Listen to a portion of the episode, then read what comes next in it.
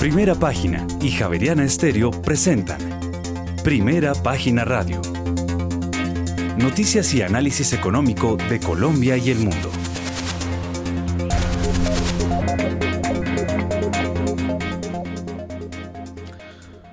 Muy buenos días, son las 6 de la mañana y 3 minutos. Bienvenidos a una nueva emisión de Primera Página Radio. En este miércoles 26 de octubre del año 2022 tendremos todas las noticias y el análisis económico de Bogotá, Colombia y el mundo hasta pasadas las 8 de la mañana.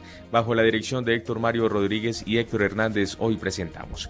La reforma tributaria ya no aumentará los impuestos a las pensiones que seguirán siendo tratadas como hasta ahora. Además, tras los cambios anunciados este martes, el monto de la reforma tributaria para el próximo año bajó de 21,5 billones a cerca de 20 billones de pesos. Y por su parte, Crédito Público no pierde de vista futuras colocaciones de test verdes demostraron ser más baratas que la deuda ordinaria. Y a sus considera que es necesario que la Junta del Banco de la República siga subiendo las tasas de interés y pese a la fuerte devaluación respaldada flotación cambiaria. Y en septiembre de este año el indicador de confianza del consumidor del DANE disminuyó 0,7 puntos porcentuales frente a agosto del mismo año a 35 puntos. Y la Procuraduría General em, de la Nación emitió este martes alertas y recomendaciones sobre el proyecto hidroeléctrico Hidro Ituango.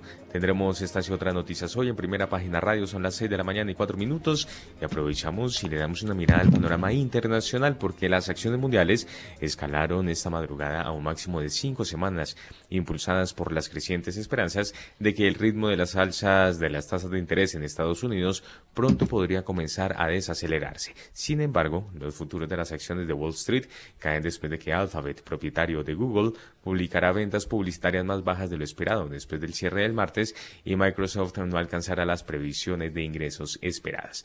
Aunque se espera ampliamente que la Reserva Federal de Estados Unidos brinde otro aumento de la tasa de 75 puntos básicos en su reunión de noviembre, la opinión de que el Banco Central podría comenzar a desacelerar su agresivo ciclo de ajuste ha elevado la confianza en los mercados bursátiles mundiales y ha quitado además ventaja al dólar.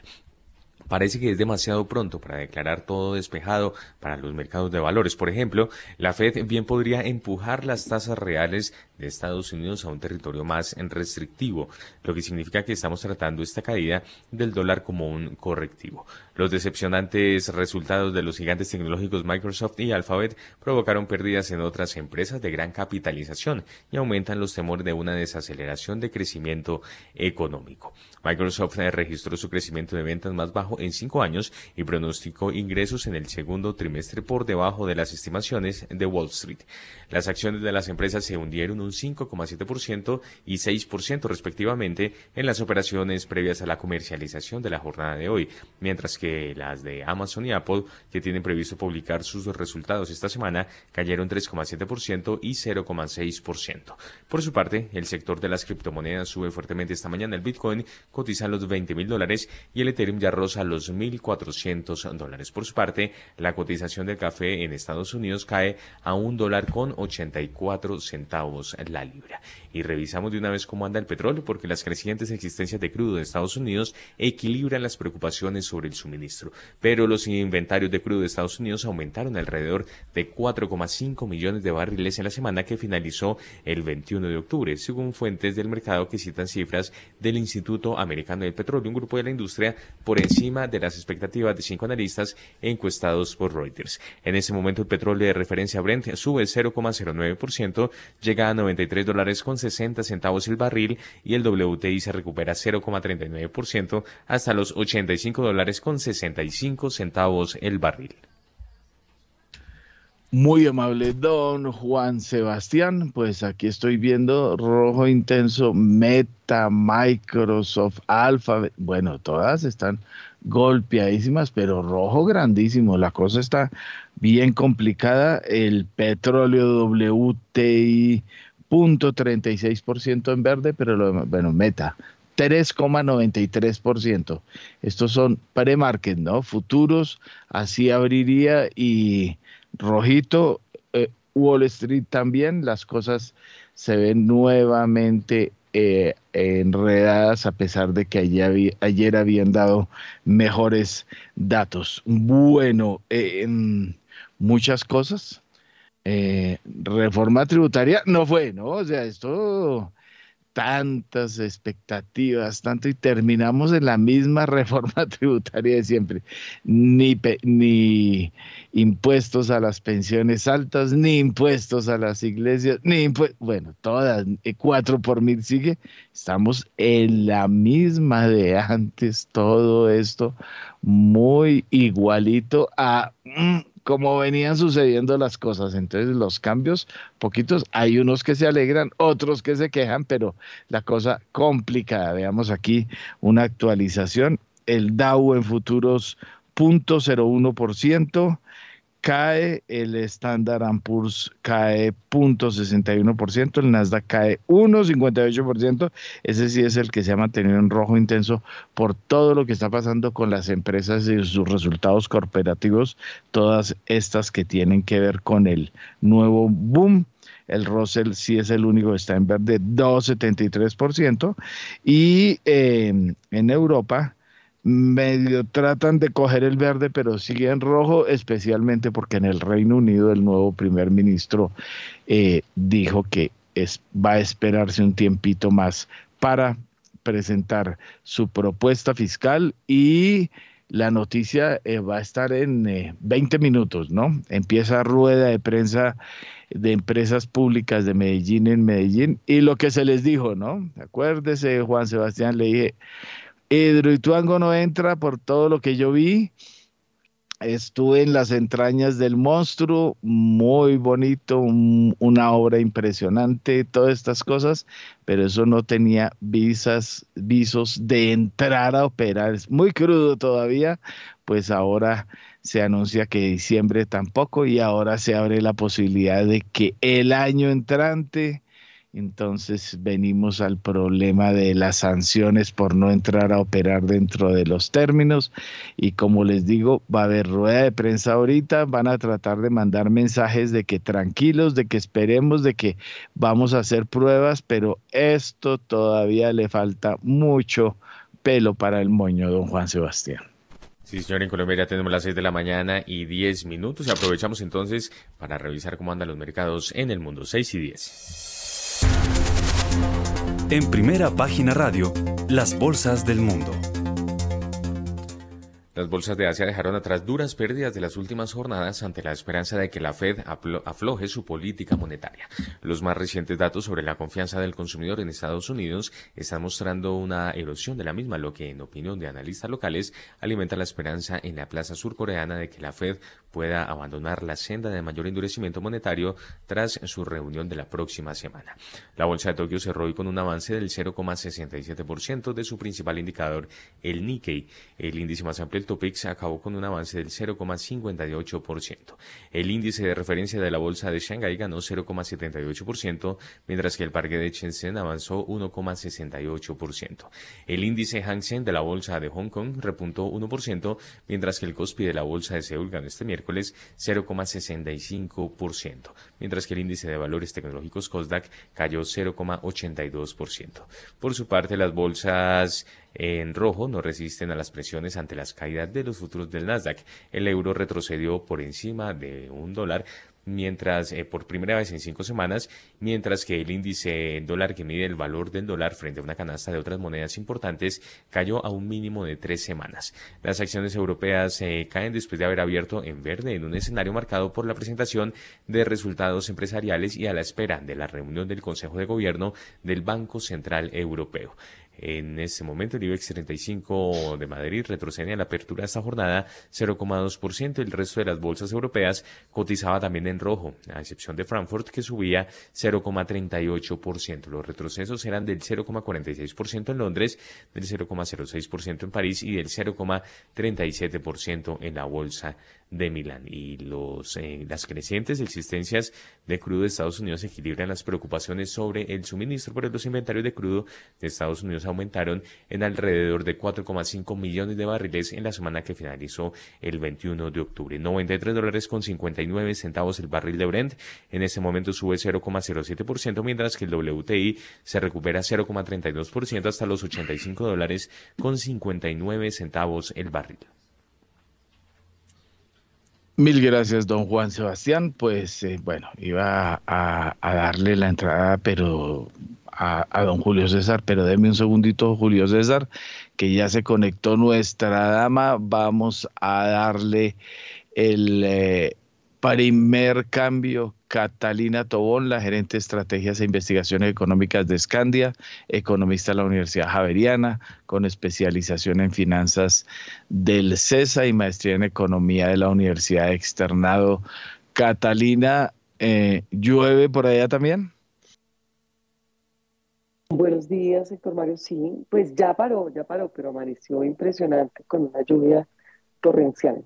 Exactamente, durito el clima, muy aburridorcito. Bueno, Catalina, bienvenida como siempre. ¿Y cómo ve el talante del mundo? Eh, trató de empezar la semana como mejorada y vuelve otra vez y coge los rojitos por todas las esquinas. Sí, de acuerdo, pues estamos en medio de un mercado bajista y dentro de esos, en medio de mercados bajistas, pues hay lo que se llama digamos, relief rallies o, pequeñas eh, eh, subidas eh, al interior del mercado bajista, pero pues la tendencia primaria finalmente no se ha acabado. ¿Qué le dio un impulso o qué le ha dado un, impulso a los mercados en estos días? Pues digamos, tal vez unos mensajes un poquito más neutrales o más bajistas por parte de miembros de la Reserva Federal, que podría implicar que eventualmente las subidas que faltan eh, no son tan agresivas y que estamos muy cerca del final del, ciclo alcista de tasas por parte de la Reserva Federal, pero aún no podemos cantar victoria, pues definitivamente aún la economía y particularmente el empleo en Estados Unidos se encuentra en una posición sólida y la inflación está muy lejos de sus niveles de equilibrio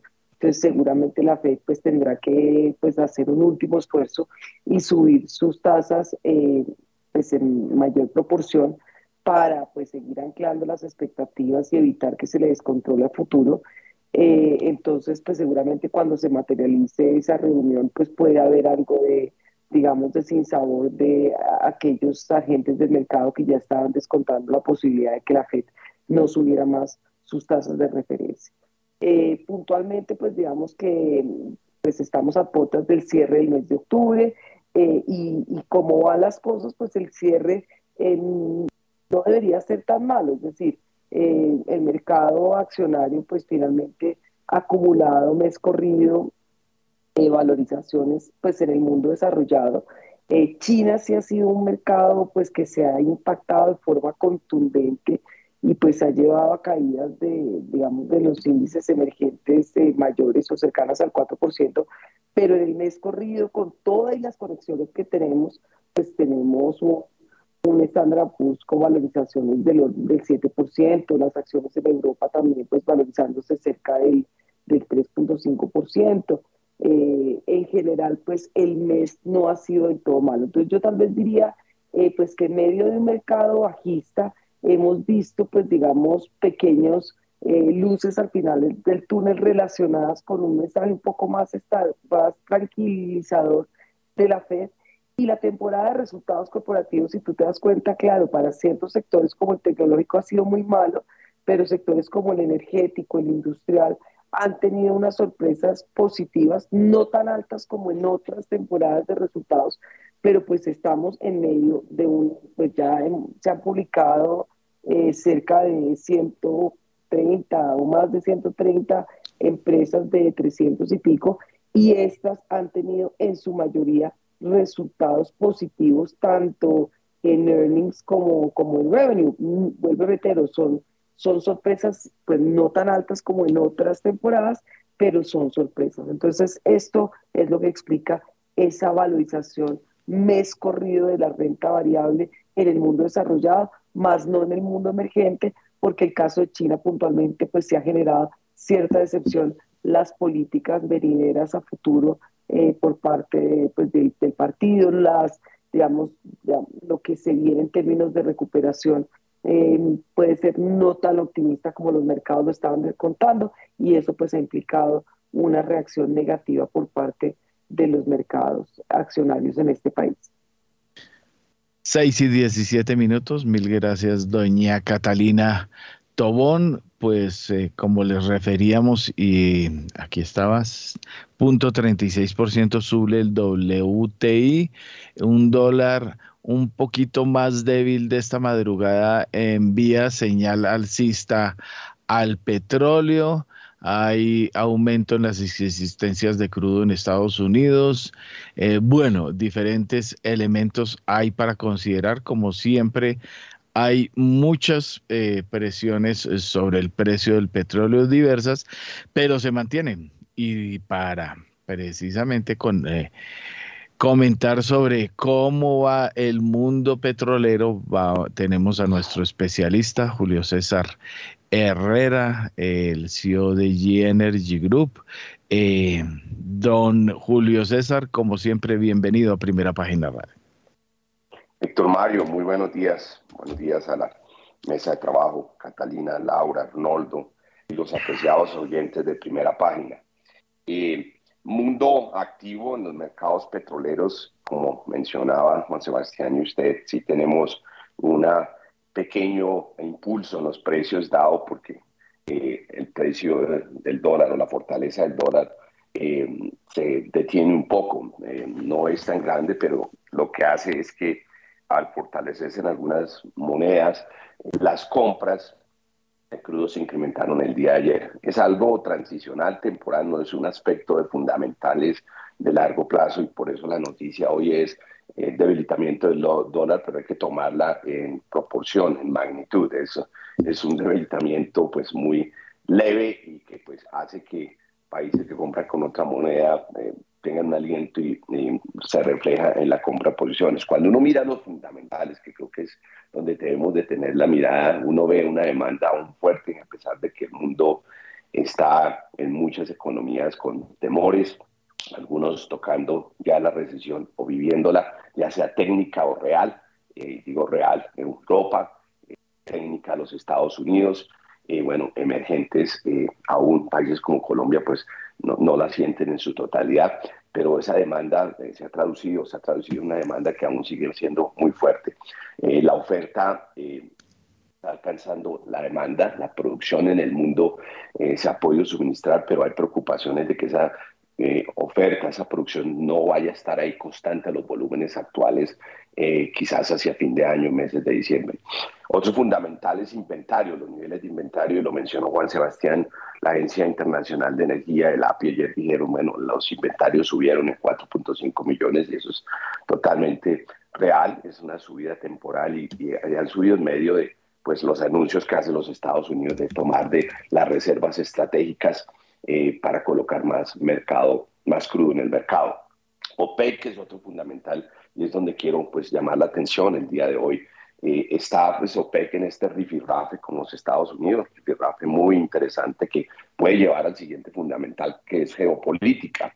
Eh, OPEC en sus reuniones que tienen ahorita Arabia Saudita está en un summit, en una reunión de negocios está mostrando Arabia Saudita la fortaleza de su economía, pues ya el secretario de OPEC se ha manifestado decir que él no entiende cómo países como los Estados Unidos quieren sacar más crudo al mercado a través de eh, reducir sus reservas, que no entiende cómo hay naciones que quieren hacer esto cuando ellos ven que va a haber eh, una reducción en la oferta, que va a haber escasez y que eso sí podría llevar los precios más altos. Y es una manera de cómo ellos justifican el racional detrás de su recorte acordado, dos millones de barriles al día, que todavía no ha pasado, que hay otros que creemos que va a ser uno nomás, pero ellos eh, se desalinean de los Estados Unidos, quienes está diciendo específicamente la Casa Blanca es no vayan a, hacer eso, no van a recortar producción, necesitamos que produzcan más. Y los árabes y OPEC están diciendo no, necesitamos cuidar porque no va a haber petróleo vamos a ver suficiente, eh, una escasez hacia fin de año, es lo que ellos están prediciendo cuando ya el invierno está en su máximo. Esa es la noticia que se desarrolla. Eh, quiero hablar también de los resultados de las compañías petroleras, porque los cinco supermedios pues no las han publicado en su totalidad, pero es muy interesante viendo eh, el mundo en esta conmoción que hay, que si uno suma los resultados de Exxon, de Chevron, de Shell, de Total, eh, y VP, más o menos ellos van a reportar, estos son datos proyectados que no todos han publicado, 50.7 billones en el tercer cuarto. Eso es mucho dinero, billones de dólares. Y, y, los comentarios que han salido en el mundo es, eh, el mundo está en llamas. Eh, ver esos números tan grandes que pues son muy similares a los del cuarto pasado y si uno hace el comparativo y mira hacia atrás 10, 15 años son uno de los mejores resultados que ha habido. O sea, es cómo es posible esta abundancia en medio de una crisis mundial eh, tan eh, grave como la que tenemos económica y a puertas de, de unas recesiones. Creemos que pues, los CEOs de las compañías van a manejar un bajo perfil. Eh, es un muy buen resultado, pero es un resultado en un momento donde el mundo tiene una crisis muy grande. Entonces hay que tomar esto en perspectiva. Es muy bueno para la industria pero viéndolo en perspectiva, eh, la crisis mundial que hoy se vecina, Europa ya tiene el momento que Europa va a pasar, los temores pues eh, colocan a mirar estos impuestos como, bueno, ¿qué está pasando en el mundo? Y mire que van a ver eh, que las acciones de las petroleras son de las que van a tener mucho resultado, mejor resultado, han sido las más resilientes y van a ver cómo el mercado pues se va a mover a comprar acciones de energía, de petróleo, y van a dejar tecnología y otros. Y con eso pues cierro el breve análisis del día de hoy. Mil gracias, don Julio César. Y también a las 6 y 23 minutos de la mañana nos acompaña Arnoldo Castasenao, el director de Inversiones, Gestión de Activos de Credit Capital Colombia, economista con una MBA y especialización en finanzas. Arnoldo, bienvenido a Primera Página Radio. Don Mario, muy buenos días. Un saludo para todos los oyentes, para Catalina, para Julio César, a, toda la mesa de trabajo.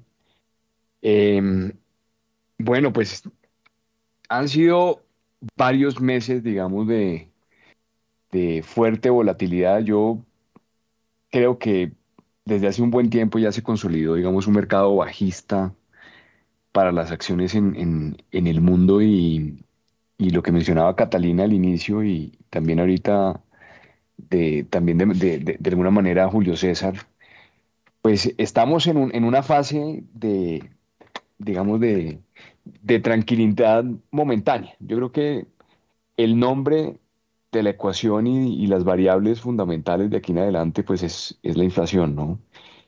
Em, y pues lo que hemos visto en los últimos días es que al final, pues el mercado bonos es el, el mercado líder, es lo que le da precio al final a todos los activos y, creo que se asustó la tesorería de los Estados Unidos con la liquidez que ha habido y con la, subida fuerte que hubo los, en los bonos del Tesoro a 10 años a 4.27, se asustó todo el mundo porque eh, la apreciación que ha tenido el, dólar frente a todas las monedas pues está llevando a los grandes compradores de bonos del Tesoro que son los bancos centrales a, tratar de defender eso y vender eh, títulos de sus portafolios y eso pues va en contravía con la liquidez y al final termina afectando las valorizaciones de todos los activos y, sin lugar a dudas eh, las acciones eh, norteamericanas. Entonces yo creo que eh, ayer vimos los bonos del Tesoro nuevamente tratando de buscar el 4% y eso pues obviamente impulsa los precios de todo al mismo tiempo, ¿no? Las acciones pues obviamente publicaron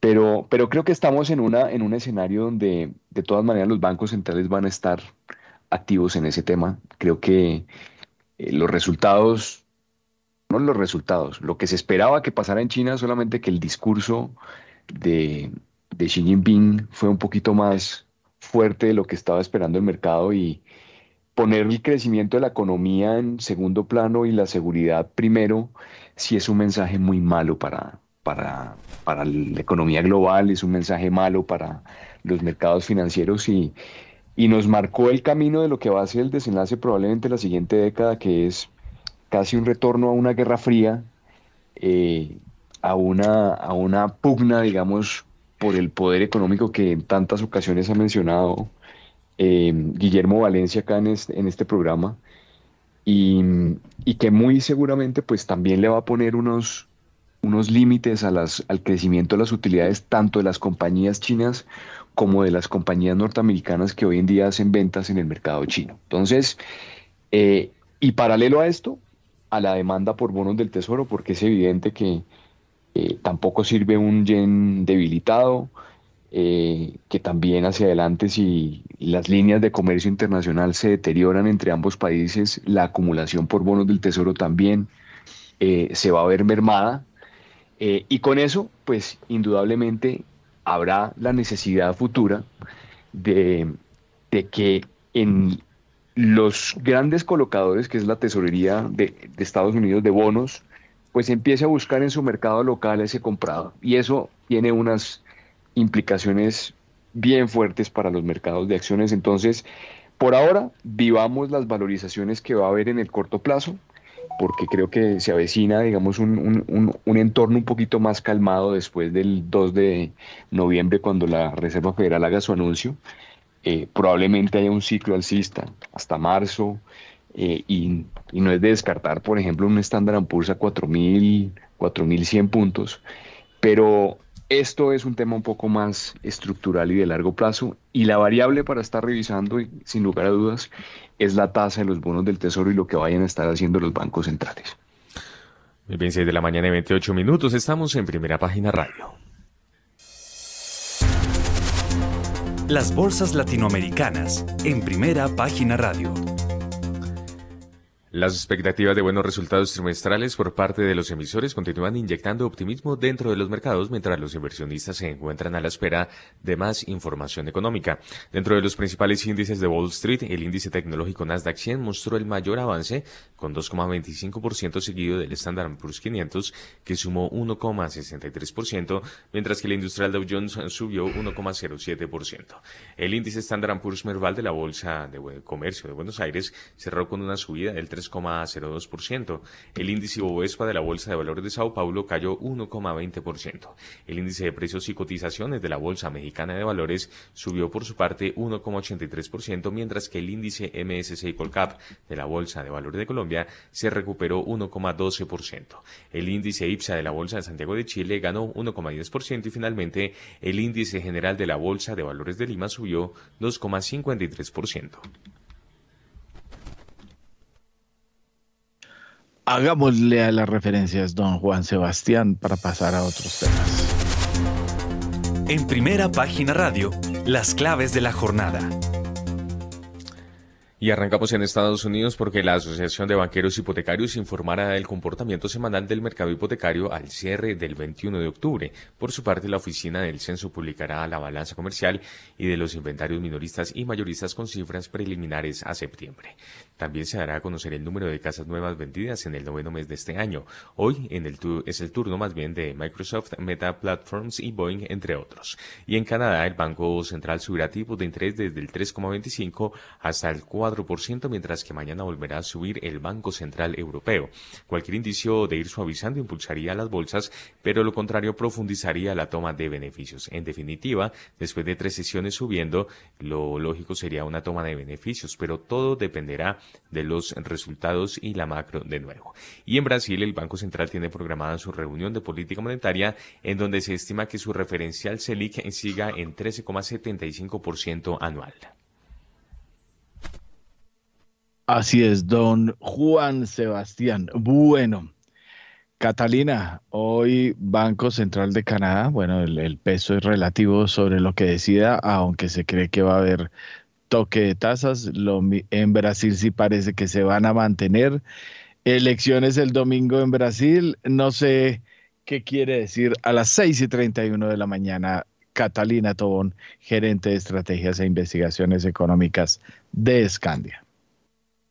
Bueno, pues tal vez hablar del ciclo político y del ciclo económico en Brasil, pues recordar Brasil, eh, pues ha sido uno de los países eh, del mundo tal vez que empezó el ciclo inflacionario eh, con antelación. Eh, Brasil, pues digamos que tuvo, fue uno de los primeros países con fuerza su tasa de referencia y ya pues digamos que es un primer referente donde efectivamente la inflación empieza a ceder, ya tenemos inflación pues más cercana al 7, eh, pues que a esos niveles del 3 que, 13 que eventualmente tocó, y por eso vemos un banco central pues posiblemente con tasas inalteradas, eh, que pues puede ser lo que puede empezar a suceder en otros países LATAM, pero pues recordar que Brasil pues va muy, muy adelante en el ciclo, o sea, de aquí a que a nosotros nos pase un poco lo que está viendo Brasil en términos de desaceleración, de inflación y posiblemente pues eh, una tasa inalterada o, o inflación como se dio en algún momento dado que el Banco Central podría bajar la tasa, pues todavía nos faltan un par de meses, pero pues definitivamente es una buena noticia y pues el tema electoral en Brasil un poco, eh, pues eh, el triunfo de, de, Lula, el eventual triunfo de Lula por parte, pues es, bien, es relativamente bien percibido por, por los mercados. Definitivamente Lula, pues digamos, es lo que los mercados denominan como, pues, un malo conocido. Y si pues Bolsonaro llegase a, a quedar, pues igualmente también es un, eh, digamos que es también conocido y su manejo de las finanzas públicas ha sido relativamente adecuado, entonces también sería como market friendly. Entonces cualquiera de los dos resultados eh, es bien percibido por el mercado, por eso digamos que hay bastante apetito eh, por los instrumentos y por los activos brasileños, tanto en renta fija como en renta variable. Y hemos visto la moneda brasileña también bastante resiliente eh, frente a otras monedas del mundo. O sea, este año la moneda eh, se ha comportado de forma defensiva, el, digamos, el boom de commodities o el ciclo alcista de commodities ha beneficiado a esta moneda, al igual tal vez que, el, que, al peso mexicano. Entonces, pues definitivamente la cosa política ya no es un factor que genera preocupación para los inversionistas y la buena noticia es que la inflación ya está cediendo y si bien en esta reunión de golpe el banco no mueva sus tasas de referencia, posiblemente en reuniones venideras seguramente ya estará listo para empezar a disminuir sus tasas de referencia.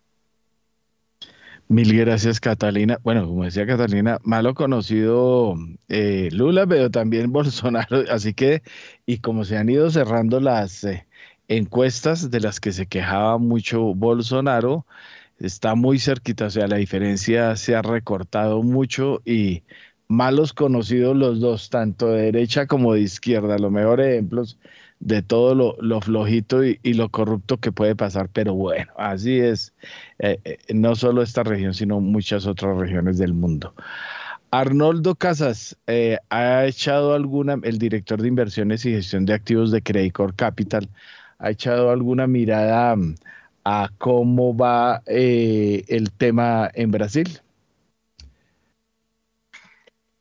Pues a ver, Héctor Mario, nosotros, nosotros eh, somos muy optimistas con el, sobre todo con las inversiones en renta variable en Brasil. Eh, tenemos varias estrategias de inversión que, que, tienen como primera participación en el mercado brasilero. Eh, hay un entorno natural de emprendimiento que, que no ocurre probablemente en ningún otro país de la región. Nosotros contribuimos marginalmente en todo el, el ecosistema fintech eh, pero a través de compañías privadas. En Brasil hay un entorno de emprendimiento mucho más grande que está conectado al mercado de capitales que yo creo que a largo plazo va a redundar en muy buenos beneficios. En lo que tiene que ver con lo político, pues eh, creo que hay, como usted lo mencionaba ahorita, que hay dos, hay dos historias. Eh, yo recuerdo muy bien el primer triunfo de Lula hacia el año 2002, que fue un acabose para los mercados de capitales, eh, trajo consigo una de las crisis más fuertes que hayamos tenido en, en la deuda pública colombiana y en todo el mercado de yanquis. Y recordemos que en ese momento los, los índices de los CDS y los índices, los spreads de crédito superaron los 800 puntos básicos en toda la región y, y, a partir de ese mundo, yo de ese momento, también recuerdo eh, en ese momento las apuestas, ¿no? Yo creo que había, en el peso nos tocó los 2.900 pesos acá y, había apuestas de, que eso seguía subiendo y de que eso iba a caer. Creo que ambos visiones ganaron en, una, en, en 20 años. El que veía el peso cayendo ganó, el que veía el peso subiendo también está ganando hoy en día. Entonces, en el largo plazo todo el mundo tiene la razón. Pero con relación a este tema político, yo creo que independiente de quién gane, eh, creo que, el panorama debería ser indiferente para Brasil, pero sí siento que, el triunfo de Lula eh, viene con una connotación negativa a pesar de la experiencia que hayan tenido los mercados en el pasado, porque hay que reconocer que hubo mucha especulación en ese momento negativa y al final vino ese boom de commodities tan grande que eh, golpeó a toda Latinoamérica y que hizo que todos los países de la región se vieran muy bien. Hoy en día ese panorama no está tan claro porque China no está tan activo en, su, en, el, organigrama económico por los comentarios y por lo que pasó el, fin de semana pasado. Entonces, eh, creo que creo que eh, es difícil el entorno eh, si no hay un boom de commodities independiente de cuál sea el presidente, independiente de cuál sea la orientación política, pero sí siento que, un triunfo en la izquierda no debería ser tan bien percibido. Oiga, Arnoldo, una, eh, precisamente viendo y recordando eso, pues porque lo vivimos, el tema de, de, la llegada de Lula, que eso fue bastante asustadizo. En Colombia se trató de crear lo mismo en menores proporciones y, obviamente que los mercados pre habían eh, eh, sido menos golpeados, pero post han venido siendo golpeados. Eh, pero curiosamente ve uno con todos los cambios de la tributaria, una tributaria que anunciaba todos los impuestos que se habían obviado hacer en mucho tiempo, eh, azucaradas, eh, eh, patrimonios, bueno, todos los que se estaban en la fila, todos se han ido cayendo y vamos casi que en lo mismo, ah, salvo unas dos o tres excepciones. ¿Cuánto de lo que está pasando en los mercados ahorita, a pesar de que en parte se, han suavizado los anuncios sobre petróleo, sobre exploración, sobre la reforma tributaria, sobre incluso una sugerencia que hubo de controlar a los capitales. Em, ¿Cuánto es especulación eh, que le estén cobrando a Petro y cuánto es realidad? Pues e, eso es difícil de, determinar. Yo, yo creo que hay un capricho de mercado también por hacer que todos los precios caigan, que el, que el dólar rompa la barrera de los 5 mil pesos y indudablemente creo que las posturas y, la comunicación no ha sido la mejor y eso ha generado una incertidumbre que han servido de capital de trabajo eh, para las expectativas y, y, el mercado. No es pecado especular el mercado y no y no es un secreto para nadie que hoy en día el peso colombiano es una de las principales posiciones de especulación de algunos fondos de cobertura internacional. Entonces, cuando hay materia prima para especular en contra de una moneda, ¿cierto? Eh, pues es el mejor momento para los fondos y eso no los hace no los hace unos agentes perversos al final el mecanismo de precios sirve para neutralizar los mercados y lo que comunica y es eh, eh, son los, los los sentidos que tiene la economía para decir qué hay que hacer y qué no hay que hacer eh, el tema es que como lo hemos visto, como, como, la historia lo demuestra, con casos como, como la especulación de la libre esterlina con, eh, con George Soros, eh, y, y, hoy lo que está pasando con el peso, pues es una posición de especulación. Y quien está especulando el peso, cada vez que hay una noticia negativa, cada vez que hay una, una, un traspiés, digamos, del gobierno, cada vez que hay una noticia que, que controvierte eh, porque es que recordemos, se aprobó un presupuesto grande y ahorita estamos recortando la tributaria. Entonces, hace falta, de alguna manera, lo que nos queda claro es que hacia adelante todos los programas que tiene el gobierno, pues de pronto quedan desfinanciados y se necesita la colocación de, de, de, deuda pública. Entonces eso da gasolina para vender los bonos de Colombia, eso da gasolina para especular al... Entonces, eh, decir qué tanto es una cosa o la otra eh, es muy complicado, pero cuando uno tiene dos fuerzas, eh, la fuerza internacional de la subida de tasas en, el mundo y tiene eh, unas políticas que no están avanzando en la dirección y que por el contrario le están dando argumentos a la gente para especular, pues son cosas muy difíciles de contener. Pero en mi opinión, eh, siento que el movimiento reciente que ha tenido el peso ha sido desmedido. que tampoco tiene una justificación económica desde un ángulo del equilibrio de las variables y los flujos de, capitales y los flujos esperados que vamos a tener por cuenta de las ventas eh, de nuestros principales productos de exportación nacional. Eh, y lo que está pasando es que la gente está descontando un futuro pues muy negro, ¿no? Porque lo que están descontando al peso es que aquí no vamos a explorar hacia futuro y que se nos cae el principal producto de exportación y eso no ha pasado.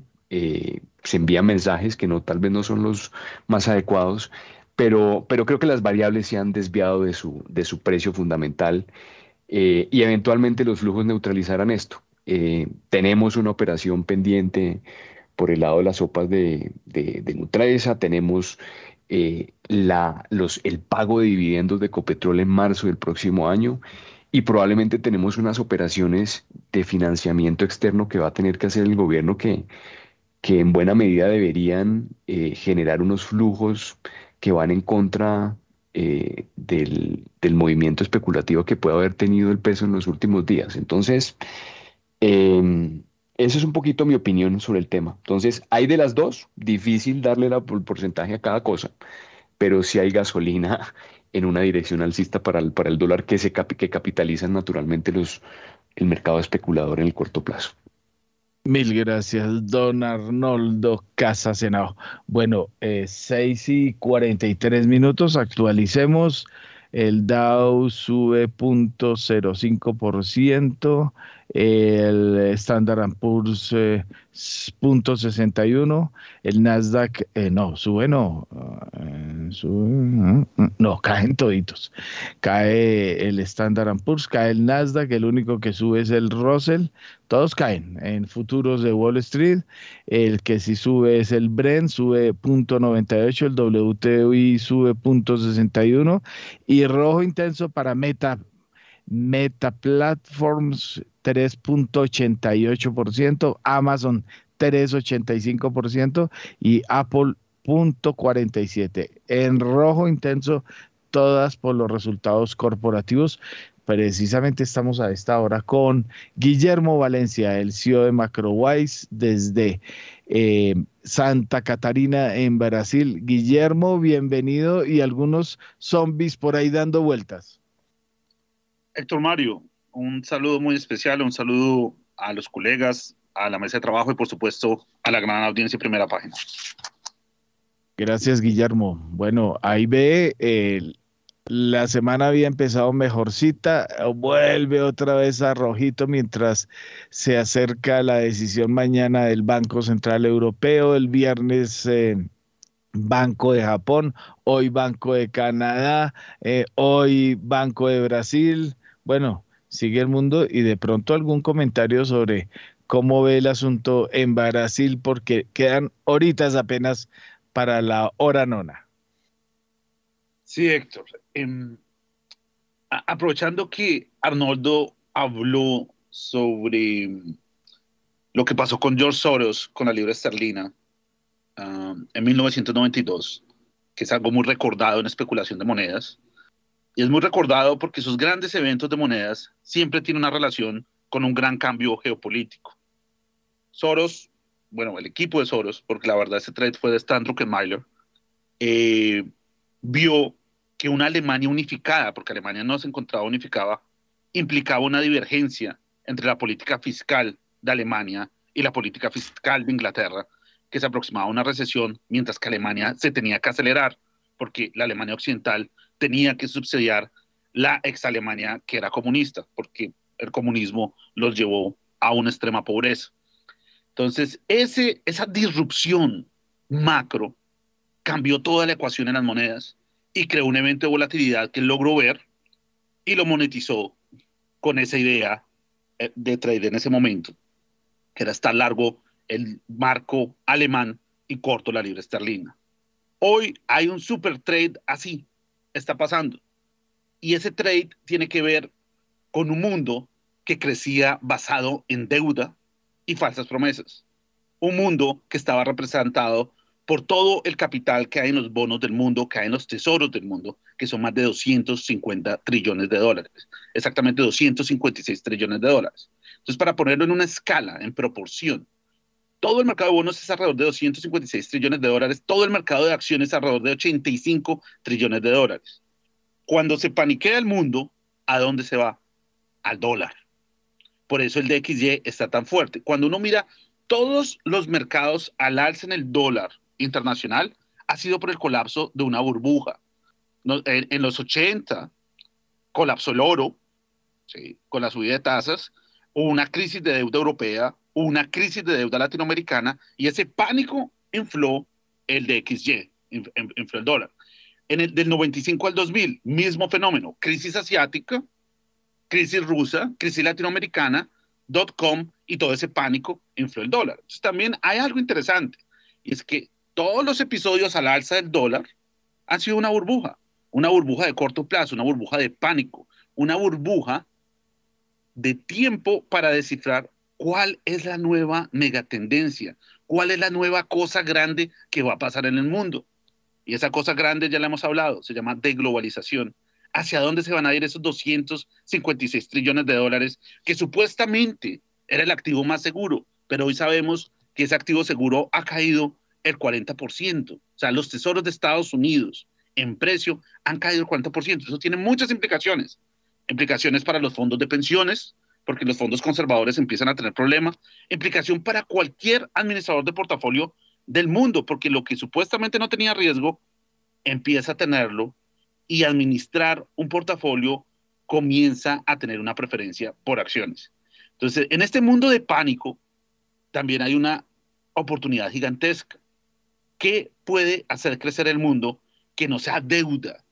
¿Qué puede hacer crecer el mundo estructuralmente? Que no sea un balón que se infla y se revienta, sino que sean nodos que se expanden creando nuevas posibilidades. Eso se llama productividad.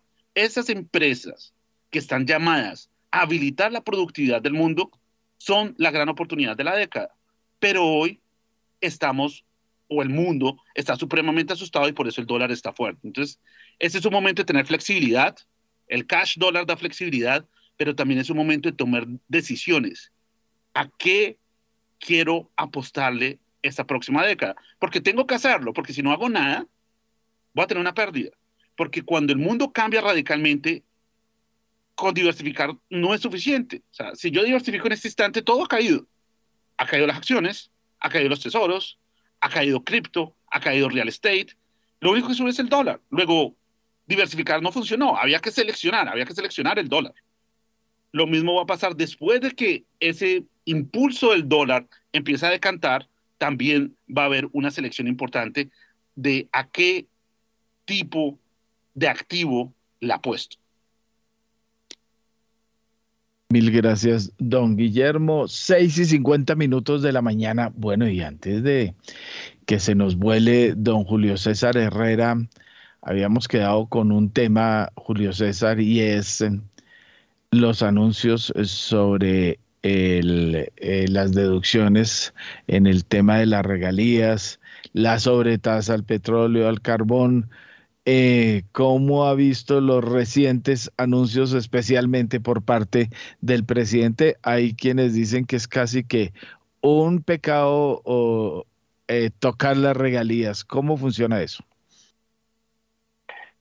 Héctor Mario, yo creo que eh, estos anuncios del presidente Gustavo Petro el día de ayer van a ser noticia hoy en los días que vienen y para el sector de hidrocarburos y mineros pues va, va a haber mucha conversación al respecto y pretendo brevemente ilustrar a los oyentes en, las implicaciones. Se ha hablado mucho, pero tuve la oportunidad de trabajar los números, eh, consultar y ver realmente qué significa lo que él hace el día de ayer. Primero, que toda la deductibilidad de las regalías eh, tiene unas implicaciones grandes sobre las finanzas de cualquier petrolera en Colombia. Obviamente, Ecopetrol, que es el mayoritario en Colombia, eh, lo impacta en gran manera. Pero no solo eso, es la sobretasa también que está en esta reforma tributaria. Habíamos visto que eh, esta deductibilidad y la sobretasa pues se había caído, no iba y pensábamos que no iba por el impacto tan grande, pero va, cuando el presidente sale y dice que sí, va a ir así, lo tenemos. ¿Qué significa el tema de lo de las regalías? Hoy las regalías que eh, son parte del costo de venta, que se calculan, hay una venta de unos productos, de petróleo, hay un costo de venta, pues la regalía que es parte, es un costo adicional que se puede calcular y hablando en términos contables, es un mayor valor en costo de, ventas, por ende, cuando tiene un ingreso y le eh, digámoslo, de 100 y su costo de venta es 40, su utilidad o su, su margen eh, es 60, 100 menos 40, costo de venta es 60, para un ejemplo eh, gráfico. Al hoy colocar eso, pues ese costo de venta se baja, luego mi utilidad va a ser mayor, digámoslo, 100 de ventas menos no 40, sino 30 ahora, digamos que pagamos 10 por regalías, pues mi costo, mi, mi margen va a ser mayor y por ende pues eh, salgo grabado eh, de una, a una tasa más alta. Eh, también hay una conversación en esta reforma de, bueno, cuál es la manera de valorizar también ese, ese costo de las regalías, ese precio de comercialización a lo que vendo el barril, a mi precio realmente de costo de venta. Las implicaciones son grandes, esto no es nuevo, se hace en, varios países y al quitar esto, pues se va a tributar más.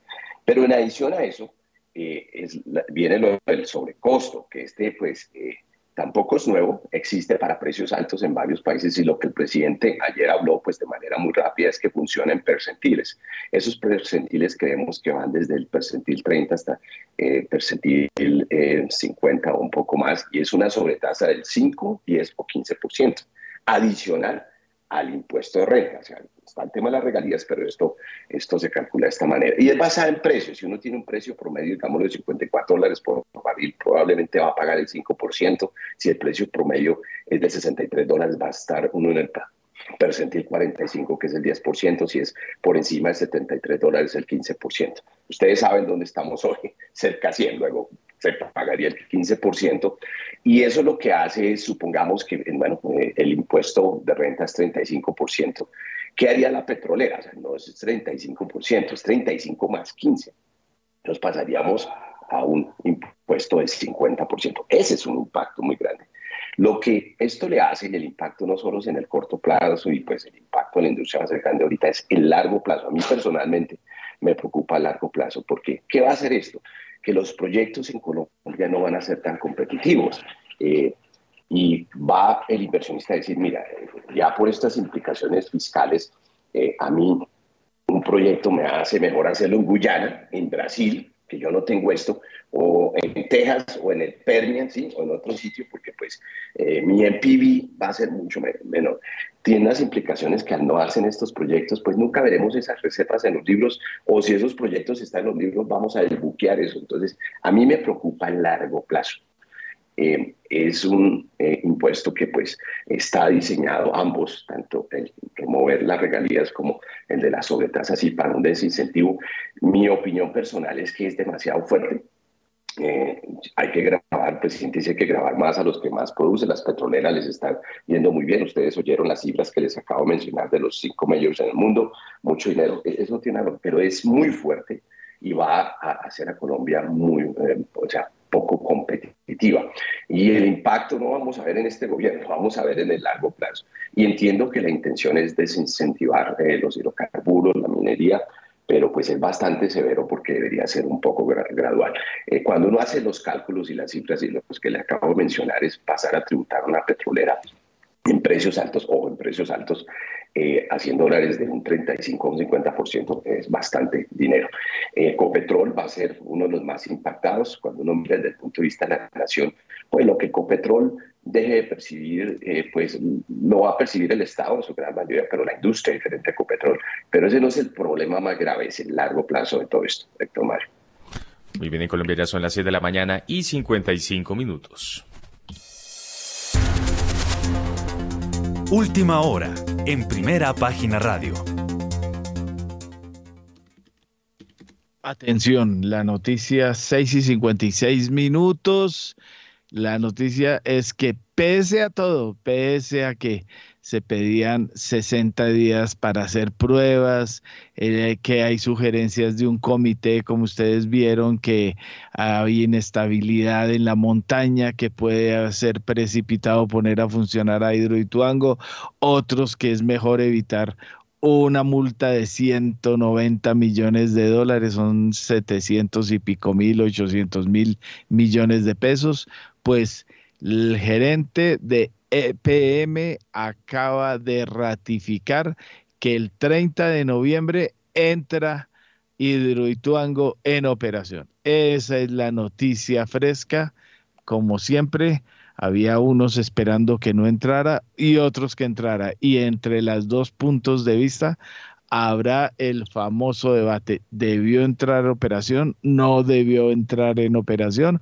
O por qué entró o por qué no entró. Pues la noticia fresca es esa, acaba de ratificarse en Medellín en una rueda de prensa que se adelanta en la eh, eh, Empresas Públicas de Medellín, el don Jorge Carrillo, gerente de EPM, acaba de decir que Hidroituango entra en operación antes del 30 de noviembre. Esa es la noticia fresca que les damos en primera página radio. Bueno, don Juan Sebastián, caigamos en Colombia y lo que tenemos hoy sobre nuestro devenir. Sí, señor, justamente a las 6 y 57 ya estamos listos con Daniel Tamara porque, Daniel, en principio vamos a hablar acerca de reforma tributaria y lo que tiene que ver en esta ocasión con los impuestos o no a las pensiones. La reforma tributaria ya no aumentará los impuestos a las pensiones que seguirán siendo tratadas como hasta ahora, así lo aseguró el presidente de Colombia, Gustavo Petro. Hemos modificado dos aspectos de lo hasta ahora debatido por las comisiones conjuntas terceras del Congreso de la República, tanto en Senado como Cámara. Un aspecto, no vamos a presentar un impuesto a las pensiones. Muy bien, 6 y 58 de la mañana. ¿Y qué otras modificaciones hubo que se mantuvo en esta reforma? La reforma tributaria pondrá una sobretasa de renta de hasta 15 puntos porcentuales a las petroleras dependiendo del precio internacional del crudo. Para las carboníferas será de hasta 10 puntos porcentuales. Así lo explicó el presidente de Colombia, Gustavo Petro. Segundo aspecto, modificamos la tributación del sector de hidrocarburos que trabaja con bienes públicos de propiedad de la nación el petróleo y el carbón en el siguiente sentido. Se mantiene el que las regalías en todo el sector minero que paga regalías no sean deducibles del impuesto de renta por un criterio básico y fundamental. Los bienes del subsuelo de la nación desde la constitución de 1886 son propiedad de la nación, son propiedad pública, son propiedad del pueblo colombiano. Y en esa medida la nación cuando concede su explotación económica por un particular, tiene el derecho a unas regalías y por tanto estas no son parte de la contabilidad de las empresas privadas que tienen esa concesión y no son entonces deducibles de su impuesto de renta. Dos, modificamos la sobretasa al impuesto de renta que esta ponencia trae y la discusión eh, ha aprobado hasta ahora en las comisiones terceras en el siguiente sentido la sobretasa al impuesto para el sector petrolero y el sector carbonero dependerán del precio internacional del petróleo y del carbón. En el siguiente sentido, entre más bajo sea el precio internacional, no habrá sobretasa. Aquí hay una fórmula matemática que traza unos percentiles de hasta dónde no hay sobretasa. ¿De dónde a dónde la sobretasa para el petróleo es del 5%? ¿De dónde a dónde la sobretasa con un precio internacional mayor es del 10%? Y finalmente para precios superiores del petróleo al promedio de los últimos 20 años, entonces la sobretasa es del 15%. Hay una tasa diferencial para el carbón que comienza un poco más tarde porque sus costos de producción son diferentes y llega hasta un máximo del 10% de su impuesto de renta. Muy bien, 7 de la mañana y un minuto. Hacemos una pausa comercial en primera página radio y ya regresamos. En Movistar Empresas conectamos tu pyme con todo, con fibra, para que tu velocidad de crecimiento sea siempre la máxima. Telefonía fija y móvil para que siempre estés en línea con tus clientes. Toda la tecnología y las soluciones digitales para que tu pyme crezca con todo. Marca ya numeral 709 opción 4. Ingresa a movistar.co slash pymes. Visita nuestros centros de experiencia o contáctanos por WhatsApp al 316 606 6666.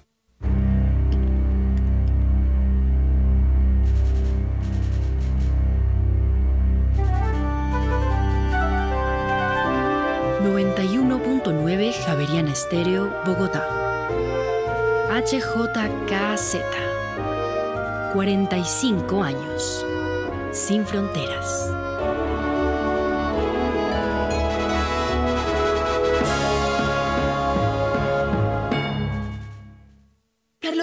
Tengo algo que contarte. ¿Qué pasa, Beatriz Eugenia? Es que no estoy afiliada al sistema de salud. Tranquila. Dependiendo de tu capacidad de pago, te afilias a una EPS del régimen contributivo o a una del subsidiado. ¡Qué fácil! Te amo, Beatriz Eugenia. Yo te amo más ahora que sé cómo afiliarme. Yo soy migrante, tengo CISBEN y confirmo cada cuatro meses que sigo viviendo en Bogotá para mantenerme en el sistema de salud. Infórmate en saludcapital.gov.co. La Bogotá que estamos construyendo. Secretaría de Salud, Alcaldía Mayor de Bogotá. En los rincones más remotos del territorio nacional, hay personas cuya vida ha seguido adelante, pese a que el conflicto armado las afectó en el pasado. 50 vidas, una serie radial de la Coalición Internacional de Sitios de Conciencia y Javeriana Estéreo. De lunes a viernes a las 12 del mediodía y al finalizar Bitácora, disponible en javerianaestereo.com.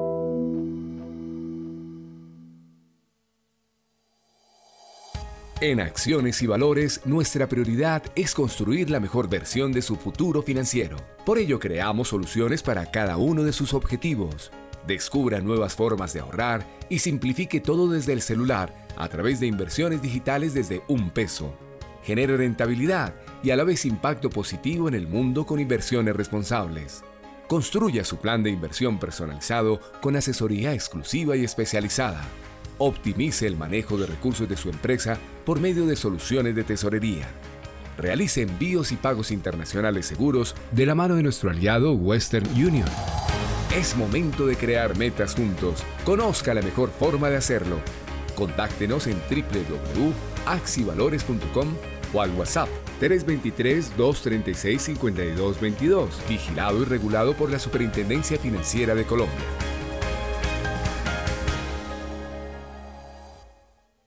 Javeriana Estéreo, sin fronteras.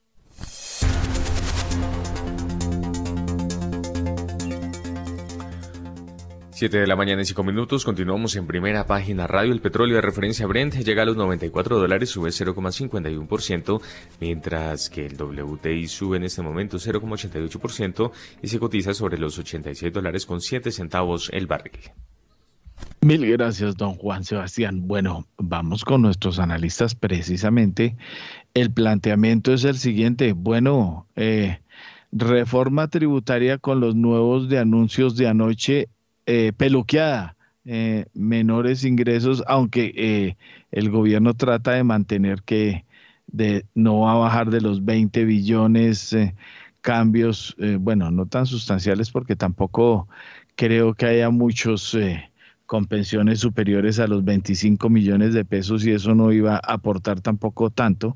Sin embargo, todos esos anuncios faraónicos de golpes duros, la famosa reforma tributaria que nunca se había hecho, tampoco llegó, me equivoco, Catalina Tobón, gerente de estrategias e investigaciones económicas de Scandia. Bueno, sin lugar a dudas, en lo que vamos, pues sí, una dilución muy grande de lo que entra versus lo que sale. Eh, inicialmente se habló de 22 billones, seguramente eh, pues va a ser algo cercano a 18, incluso no se descarta que sea algo pues por debajo.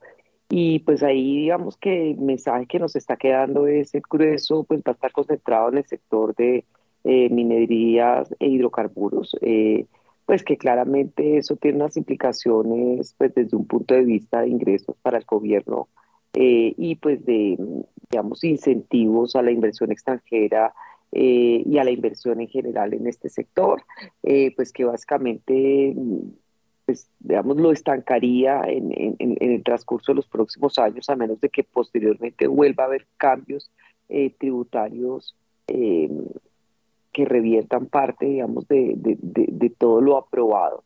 Eh, en un entorno difícil en el ámbito global, pues básicamente donde nos han castigado mucho y donde las primas de riesgo para Colombia se han subido, pues el hecho de que no se logre posiblemente los objetivos de la reforma pues implicará que posiblemente también los objetivos en materia fiscal hacia el 2023 pues eh, también no eh, se alejen un poco de la meta eh, me imagino tendremos las calificadoras y los inversionistas del mundo con los ojos bien puestos, eh, porque pues definitivamente lo que nos están castigando muchísimo y el hecho de que eh, pues nuestras primas de riesgo estén en máximos históricos para nosotros y en máximos de otros países LATAM, pues finalmente está implicando que la probabilidad de error de política económica que se está otorgando es bastante alta. Entonces, yo creo que pues finalmente el tema Em, eh, digamos que pues va, va,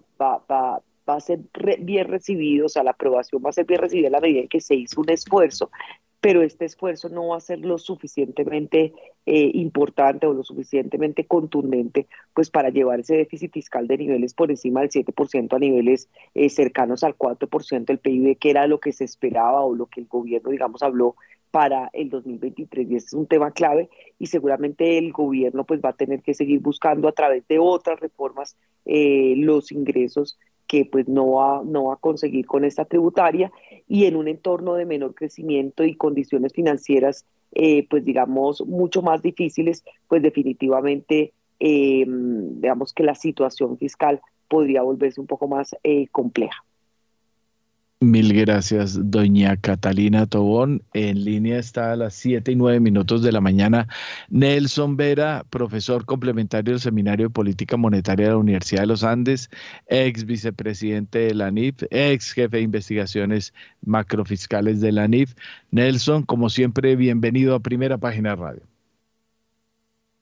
Muy buenos días, doctor Mario. Muchas gracias por la invitación. Saludos a todos los colegas. Bueno, la pregunta, no sé si quiere decir algo del mundo, pero eh, la pregunta que estamos planteando es el lo que nos atañe a nuestro bolsillo, eh, reforma tributaria, no sé si expectativa de mucho para poco o obviamente que con el daño colateral al tema de, hidrocarburos y demás eh, sea suficiente, pero no ve uno que se hayan tocado todos esos famosos tributos que nunca se tocaban? Sí, Héctor Marco, muy en línea con lo que estaba diciendo Catalina. Siempre hemos dicho nosotros los economistas, nos hemos repetido en la necesidad de allegar recursos tributarios por al menos dos puntos del PIB para sortear toda una serie de gastos que necesita el país en materia de infraestructura, en materia social, pensión, salud, etcétera, ¿cierto? Siempre ha sido es dónde está el espacio fiscal, ¿de acuerdo? Y donde la técnica tributaria le dice a uno explote ese espacio fiscal. Las primeras presentaciones de la reforma tributaria de la administración del presidente Petro tenía buenos elementos en materia de mayor progresividad en el impuesto de renta de las personas naturales. Número uno, limitar el tema de las, de las deducciones de los ingresos altos y la tributación precisamente de las pensiones por encima de 10 o 12 millones de pesos.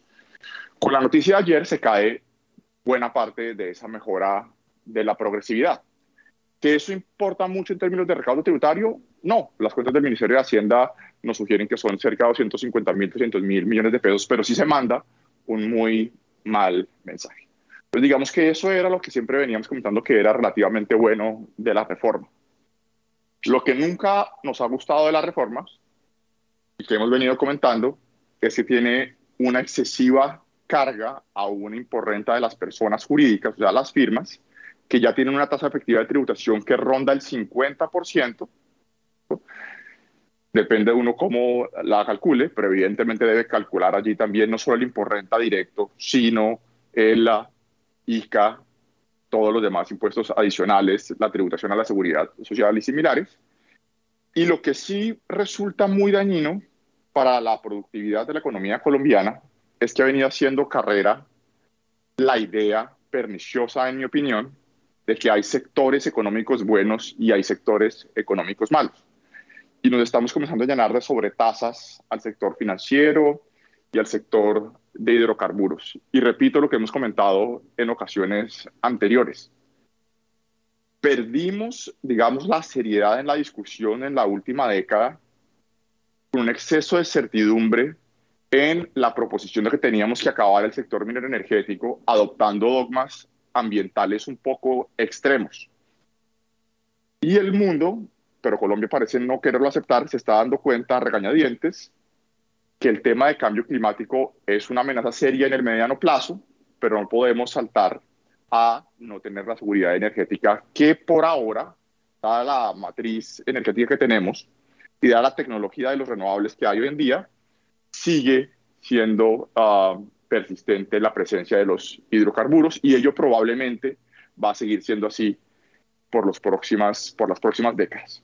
Entonces creo que debemos irnos bajando de la nube que podemos dejar depender, la palabra no es depender, de hidrocarburos, sobre todo del gas, porque es un sector que es transversal a la, al bienestar de la civilización, número uno, y cuando otra vez decimos en Colombia que dependemos en un 60% de las exportaciones del sector minero energético, que aporta un 4% del PIB, que es el 20-35% de los ingresos tributarios, estamos suponderando la importancia relativa de ese sector, del cual depende precisamente buena parte de la provisión de alimentos vía los fertilizantes. O sea, estamos hablando de prácticamente la comida de la población más vulnerable. Quieren decir que sí, como estaba diciendo Catalina, cometemos el error de política pública de ahorcar el sector minero energético, vamos a, a comprarnos serios problemas macro de agravamiento de esos déficits externos fiscales y, uh, y de la cuenta corriente y de la propio bienestar de la población más vulnerable. Así que es un tema muy complejo, pero infortunadamente caímos en esa trampa y nos robaron la discusión. Mil gracias, don Nelson. Siete y catorce minutos. Arnoldo Casa Senado de Credicor Capital, su comentario. Pues a ver, Héctor Mario, creo que, que tanto Nelson como Catalina comentaron bastante eh, los impactos. Yo creo que como esta, esta se convirtió en una reforma tributaria normal, esperemos que esté por encima de los, de los 15 billones de pesos, ¿cierto? Y eh, de todas maneras, creo que frente a los desafíos que tiene el gobierno en su plan, digamos, de, de, gobierno y valga la redundancia, creo que sí arroja muchos interrogantes. Y creo que todo el mundo va a estar muy pendiente de, de lo que salga al final de, de, toda esta reforma y de lo que signifique en la práctica eh, los temas de recaudos, porque lo que sí tenemos hoy claro es que son 405 billones de pesos eh, de presupuesto y las fuentes de financiación, pues había la esperanza de, recortar eh, la colocación de, deuda pública y eso, pues hoy en día, dependiendo de lo que termine siendo la reforma y de cómo se, sea el desenlace en los mercados de capitales a nivel internacional, pues va a ser determinante para, para los niveles de liquidez que se requiere en este país para el próximo año. Hay que recordar que el sistema financiero requiere entre más o menos unos 70 billones de pesos para refinanciar su balance el gobierno tiene, un, tiene vencimiento solamente por la deuda interna de 65 billones de pesos y por la deuda externa otros 20 billones. Eh, entonces, si todas esas fuentes terminan volcándose al mercado local, pues indudablemente eso va a tener eh, unas implicaciones eh, sobre las tasas de interés y, la liquidez que vamos a tener el próximo año. Entonces, esto va a ser determinante. Vamos a ver qué, cómo termina saliendo la tributaria pero en mi opinión el, el tema es el faltante que podamos tener por, ese concepto. Mil gracias, don Arnoldo. Bueno, y para no meter a Guillermo en, en temas meramente locales, oiga, es que estoy viendo aquí eh, todo esto rojito, todos los las grandes. Ayer hubo el susto con WhatsApp dos horas caído, fue la madrugada, no se notó mucho, pero eh, para, para los de este lado del mundo, pero en otros lados sí se notó mucho. Y mm, estuve yo la semana pasada en el Festival Gabo, me dio por meterme a una de las charlas eh, eh, del famoso metaverso y de meta. Y me pareció que eso está muy en pañales todavía, que eso va muy lejos. Hay incluso eh, muchas cosas mucho más avanzadas en otras aplicaciones, en otros mundos, y que lo del metaverso todavía suena como una cosa muy lejana. No sé si usted se haya metido en ese mundo, pero a, mí me parece algo todavía muy... Eh, distinto a todo lo que se ha vendido como realidad y el futuro? Héctor, pues e, e, es interesante. Digamos que Facebook se trató de apropiar de una palabra que no es de ellos, o sea, ellos no crearon el metaverso ni mucho menos, eso es un movimiento que existe desde los 80 y empezó con un grupo de diseñadores que empezaron a tratar de crear, llamémoslo así, arte virtual. Y, para ese momento pues no estaba la tecnología para poder hacer esas creaciones. Entonces, aún, como usted dice, está en pañales, pero hay muchas cosas que tienen un potencial muy grande, sobre todo en entornos donde cada vez el trabajo va a ser más descentralizado, donde cada vez también para crear espacios creativos es importante tener la posibilidad de unos lugares donde uno puede crear unas analogías que no podría crear en un sistema convencional. Eh, yo, yo artísticamente veo un movimiento fuerte naciendo veo desarrollos fuertes en el mundo cripto alrededor del concepto del metaverso. Veo que Facebook está tratando eh, de monetizar algunos ambientes virtuales en oficinas, Microsoft también, pero aún eso están haciendo. Eso está, en, eh, mejor dicho, todavía está como en pañales, pero hay cosas muy interesantes. Bueno, oiga, Guillermo, y, de lo reciente, eh, todos estos resultados eh, contradictorios, eh, los corporativos, estaba la gente muy alegre, que la cosa iba bien, al menos los grandes bancos, todo esto daba buenos resultados, pero defraudan todos los resultados de las últimas horas. Héctor, una coyuntura fuerte, porque es que realmente para cualquier compañía multinacional, todo este rebalanceo en las cadenas de valor, el que China empiece a salir un poquito de, del accounting, de la contabilidad de muchas empresas, pues cambia mucho, mucho todo el panorama. Ahora, muchas de esas empresas siguen siendo muy sólidas. Muchas de esas empresas tienen planes de adaptarse y de buscar nuevas fuentes de ingreso. Entonces, no, yo veo que pues, es volatilidad normal a todo este nuevo escenario macro eh, pero creo que hay muchas de esas compañías que tienen todo el potencial de adaptarse a esta nueva realidad. Bueno, y, y sí un tema que no quiero que se me escape. A ver, China. Eh, estuve viendo pues el fin de semana el famoso Congreso del Partido Comunista, eh, muy aburridor lo de el manejo de las cifras, que no, que era que estaban los señores que tenían que ponerle la firma a las cifras eh, en el cuartico anti-COVID y que no podían salir y que cuentos rarísimos, pero después lo que más me llamó la atención es como el fortalecimiento eh, militar eh, del mensaje y de, fuerza de, de Xi Jinping, pero eh, peor fue la purga, la famosa purga que trataron de decir de que era que un señor que estaba indispuesto lo querían acompañar afuera del salón. ¿Cómo vio usted esto? Héctor, una señal súper fuerte de que el mundo se está partiendo en dos. Y de hecho, para los oyentes, una lectura supremamente recomendada de la biografía de Xi Jinping. Yo creo que es muy importante entender muy bien la infancia, el contexto de Xi Jinping y cómo Xi Jinping llegó al poder y, el tipo de cosas que le ha tocado hacer para estar al liderazgo del Partido Comunista. Hoy no sé si ya sea un partido comunista, hoy creo que es una China que quiere ser imperial. En todo el discurso de Xi Jinping siempre está la reivindicación de China ante las humillaciones de Occidente histórico. China fue muy grande por mucho tiempo y eso es lo que quiere. quiere. Entonces, eso es algo que tiene muchas implicaciones. O sea, está, purgó a todos sus enemigos políticos, purgó también a retadores económicos, o sea, lo, lo, lo, que hizo con todas las compañías de tecnología es supremamente importante y pues está trayendo de alguna manera el ejército, lo está acercando a él. Entonces, esta es una China que quiere mostrarse como una alternativa, quiere reconfigurar la globalización, quiere crear reglas de juego en el Pacífico y en el Índico, y un Estados Unidos que quiere contener esa ascensión.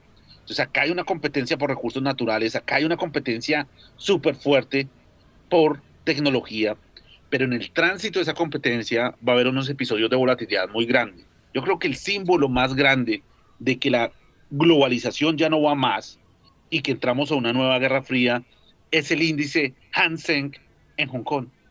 Es el, el símbolo de la globalización, el símbolo del libre mercado era Hong Kong. Eh, después se va a los británicos, tienen un acuerdo en el 98 con China, pero ahorita ya los chinos tienen absoluto poder en Hong Kong. Y uno mira lo que ha pasado con ese índice. Y no olvidemos que esa moneda tiene un PEC, que es un PEC, está anclada al dólar. Y hay más o menos 400 billones de reserva que hoy están bajo muchísima presión. Entonces yo creo que ese paradigma eh, de crecimiento de los tigres asiáticos, de China, eh, ese paradigma donde los flujos de capital venían de Occidente hacia ahí, ya no va más. Y, y va a ser el crecimiento interno que genere el gobierno Xi, el crecimiento por competencia tecnológica, el, crecimiento por hacer que China sea un mercado de consumo y vienen unas reformas bastante importantes. Hay ideas supremamente interesantes de inversión en Asia. Eh, un Japón que sí o sí tiene que resurgir porque es una cuestión de supervivencia. Un Japón que tiene una infraestructura en términos de automatización importante y que en un mundo de globalizado empieza a tener sentido porque empieza a ser competitivo, un yen supremamente devaluado que va a crear muchas oportunidades. Entonces, eh, yo, yo, insisto mucho en esta frase y es, las reglas del juego cambiaron. No son las mismas reglas de los últimos 40 años. Aquí hay una nueva arquitectura geopolítica, hay una nueva arquitectura en el sistema monetario y hay unas compañías que van a tener muchísimas oportunidades en este contexto. Pero al mismo tiempo, el que no acepta el cambio el que no hace la tarea de aprender, pues va a tener muchísimo estrés y va a tener unas pérdidas importantes. Entonces, por eso, estos momentos de volatilidad, el mensaje general es hay que aprender, hay que tratar de descifrar qué es lo que está pasando, cuáles son las nuevas oportunidades. Y esto nos afecta a toda escala, esto no solo los mercados, esto nos afecta en la escala laboral, esto nos afecta en la escala social, porque este estrés que está generando la moneda va a tener un impacto social en el mundo, en todos los países emergentes que son los que van a ser perjudicados de un dólar muy fuerte, pero también de presiones inflacionarias. Y eso en la historia se llama desorden social. Entonces estamos en un momento de cambio, estamos en un momento de transformación tectónica geopolíticamente, pero también estamos en un momento de una revolución tecnológica bien grande. Entonces, ¿cómo podemos tener un rol ahí? ¿Cómo podemos aprovechar de esa transición yo creo que es la manera de enfrentarnos a ese tipo de cambios. Muy bien, 7 de la mañana y 25 minutos. Gracias, Guillermo. Óigame, Daniel, y tras los cambios anunciados eh, en las últimas horas de la reforma tributaria también se modificó el monto. ¿En cuánto quedó?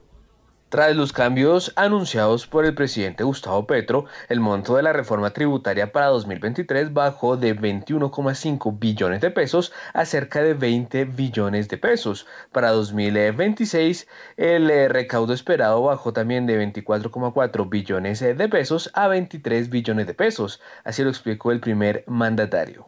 Pero alrededor de 20 billones de pesos es el valor de la reforma tributaria para el año entrante.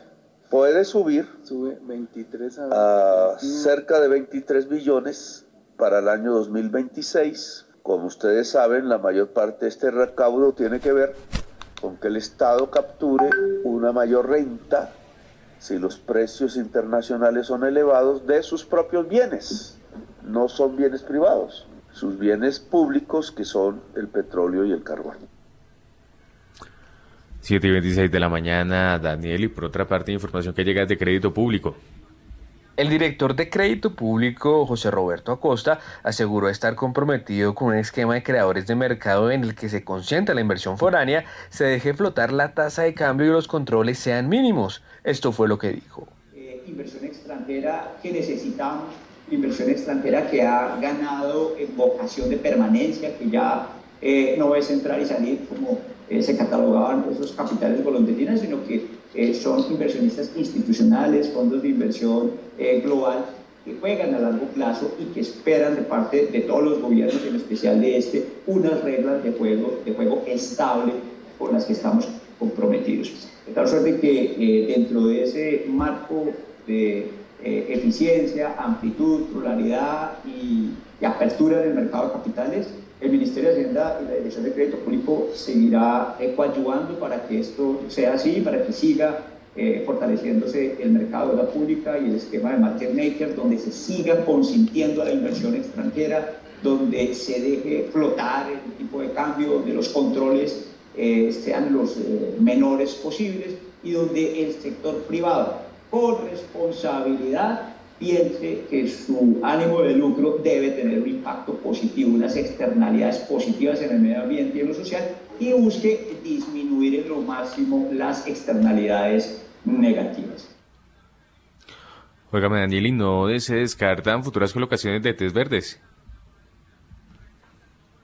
El director de crédito público José Roberto Acosta no pierde de vista las futuras colocaciones de TS verdes. Asegura que demostraron ser más baratas que la deuda ordinaria. Esto fue lo que dijo. Desde el punto de vista de deuda, el sector público considera que esa parametrización de ESG es clave, es importante ponerle apellido a la deuda pública poniéndole apellido, podemos focalizarla, podemos tener un doliente, podemos hacer una trazabilidad desde el punto de vista no solo de los organismos de control, sino especialmente de la ciudadanía.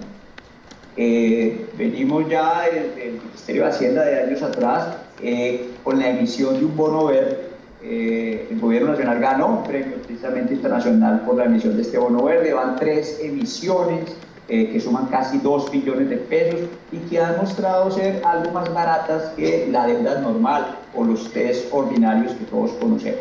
Hay que profundizar ese esquema en donde se focalice la deuda con esos eh, parámetros o taxonomía verde que obligue corporativamente a respetar el medio ambiente, a respetar las comunidades, a respetar ese propósito de equidad social. ¿Y cuál es la posición, eh, Daniel, de Asofiduciarias en relación con la subida de tasas por parte del Banco de la República? Asofiduciarias consideran necesario que la Junta del Banco de la República siga subiendo tasas de interés y pese a la fuerte devaluación respalda la flotación cambiaria. Esto fue lo que dijo el, eh, líder del gremio, Germán Arce. Pues yo creo que el banco tiene una tarea de, de entender qué tanto puede ayudar, a, sobre todo a diría yo, a, canalizar, no sé si canalizar es el término, a converger las expectativas de inflación. O sea, mi preocupación en la coyuntura en la que estamos es que, es que las subidas de tasa de interés no han logrado que las expectativas empiecen a converger a la meta de mediano y largo plazo. Entonces eso creo que va a requerir, eh, digamos, más incrementos de tasa. ¿Cuál es el punto de quiebre de eso? Es que estamos en un juego en el que la Reserva Federal y el Banco Europeo y los bancos centrales en el mundo todos están moviendo sus tasas hacia arriba. Yo creo que el banco tiene no solamente la responsabilidad, sino tiene el nivel de conocimiento para entender cuál es el punto de equilibrio. No me atrevería a darle una recomendación en este, en este punto de hasta dónde debería llegar. Yo esperaría que ocurran más subidas, eh, sobre todo si somos capaces de controlar expectativas. Eh, porque nos tomó muchos años a que las expectativas convergieran al, al rango meta. Y yo creo que ese es un activo que no podemos que no podemos sacrificar. Siempre está del otro lado el costo que eso pueda tener en la desaceleración de la economía. Eh, pero eso es un trabajo de, de, de, calibrada, digamos. Y, y, nadie más que el Banco Central y el staff del banco eh, tiene, digamos, los instrumentos técnicos para poder medir hasta dónde es razonable eh, y cómo se puede mantener, digamos, la economía creciendo eh, sin transferirle un costo a los ciudadanos como es la inflación, que es el impuesto más regresivo que, que le podemos poner a toda la economía. 7 y 31 minutos de la mañana, pues ahí está. Hagamos una actualización rápida. Eh, premarque de Wall Street, eh, rojo sigue, punto 15% el Dow, el Standard Poor's punto 85, el Nasdaq 1.77 en rojo y el único que gana es el Russell, 0.57. Mercados europeos en rojo, excepto el DAX, que es el único que sube, los demás bajan. Y en petróleo, el Brent sube 0.91 y el WTI 0.45. Bueno, hagan sus apuestas, señores. Doña Catalina Tobón de Escandia eh, hay Junta del Banco de la República, cómo la ve y cómo está viendo el mercado de deuda pública interna que ha estado muy golpeado en las últimas semanas.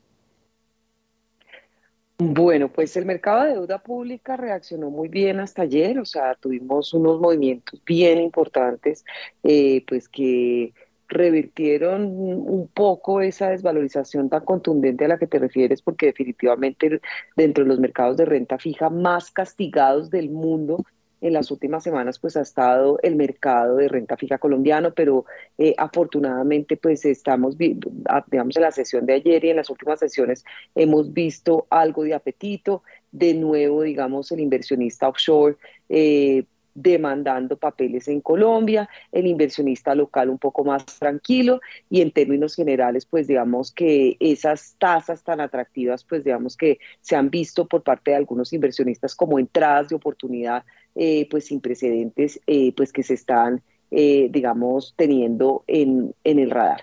Ahora bien, ¿qué tanto puede durar la sostenibilidad, pues digamos, de esta eh, corrección o este buen comportamiento reciente, pues sin lugar a dudas, tanto como dure el apetito por riesgo a escala global, definitivamente en los días y en las sesiones donde eh, pues la versión al riesgo global se incrementa, pues el mercado colombiano reacciona de forma mm, contundente, o sea, nos hemos visto, nos hemos vuelto un mercado de altísimo beta eh, con volatilidades intraday gigantescas. Entonces, si efectivamente hoy, pues que estamos viendo algo de, mayor tranquilidad en ese apetito por riesgo, eh, pues no hay una reversión contundente, pues podríamos ver un mercado tranquilo. De lo contrario, si la versión al riesgo global se incrementa, pues efectivamente el mercado colombiano pues no va a ser ajeno a esta versión a riesgo y seguramente podríamos revertir esa tendencia. Entonces, pues vamos a ver, por el momento, eh, digamos que la cosa pinta relativamente más estable frente a lo que vimos en las últimas semanas y esto pues digamos que podría implicar que el cierre de octubre no fuera tan nefasto un poco como venía eh, hasta hace un par de días. Con relación a la reunión del, del, del BANREP, pues nosotros digamos que en las diferentes encuestas y en las diferentes eh, pues, eh, espacios hemos hablado de una eh, posible, pues, posible incremento de, de 100 básicos en la tasa de referencia. Sin embargo, tras el movimiento tan exacerbado del tipo de cambio y pues el, castigo tan grande a los activos colombianos, pues las, los mercados puntualmente descuentan en sus tasas que el movimiento de, de tasas del Banrep podría ser mayor, mayor a 100 básicos.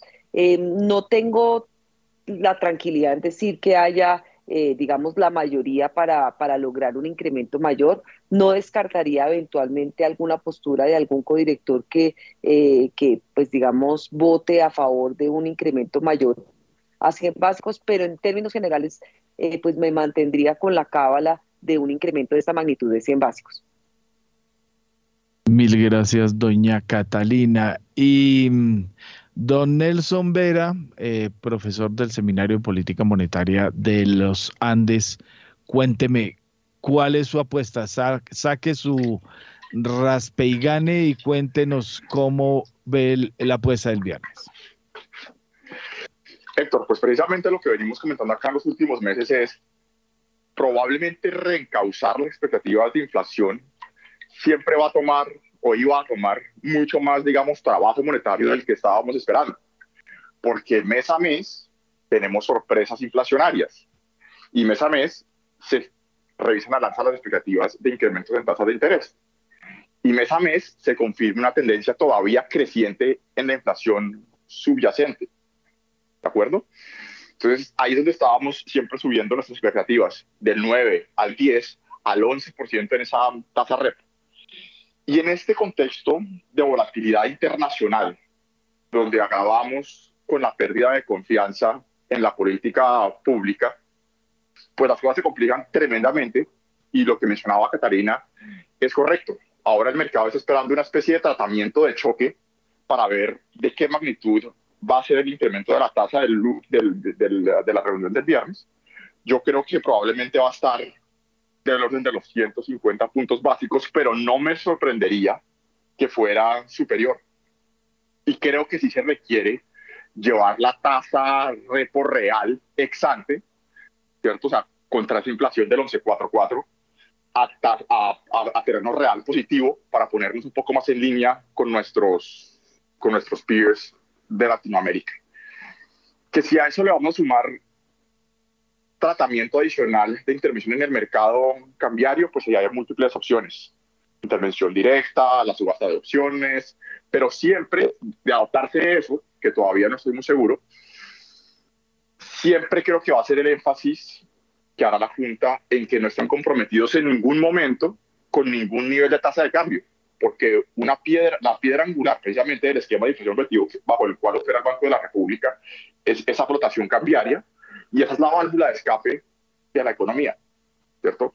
Facilita el ajuste de esos déficits externos fiscales, este, perdón, externos que estábamos mencionando antes. Entonces creo que eso va a ser eh, de la mayor importancia, número uno y número dos, porque lo, en el margen lo que puede hacer el banco es controlar la volatilidad, mejor dicho, que la devaluación no sea tan desordenada como lo hemos tenido en los últimos días pero el Banco de la República no puede contrarrestar en ningún momento los fundamentales de presión devaluacionista, otra vez, de los déficits, de uh, la incertidumbre del panorama global, etcétera.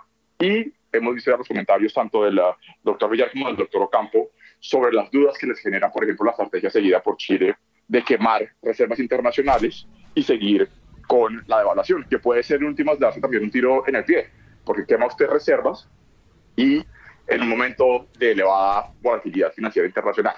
Entonces hay que evaluarlo con mucha calma. Así es. No, no, puedo, no, puedo, dejar de, comentar uh, sobre la, la práctica de las inversiones sostenibles ESG. Creo que esto ha sido un, un tema muy desafortunado que ha venido convirtiéndose en una especie de moda durante la última década. Y es precisamente esta idea de ESG, vamos a eh, focalizar en la I, que ha venido o dando a entender que tenemos que desfinanciar prematuramente el sector minero energético y se hablan entonces de ponerles apellidos a las inversiones, queriendo dar a entender que si yo digo que una inversión es verde, entonces tiene que ser como una especie de beneficio de gana-gana para todo el mundo. No, eso no es así. Si uno habla de los bonos verdes y le sale más barata la financiación a alguien, es porque alguien le paga, a alguien le está saliendo más cara esa colocación del crédito. ¿De acuerdo?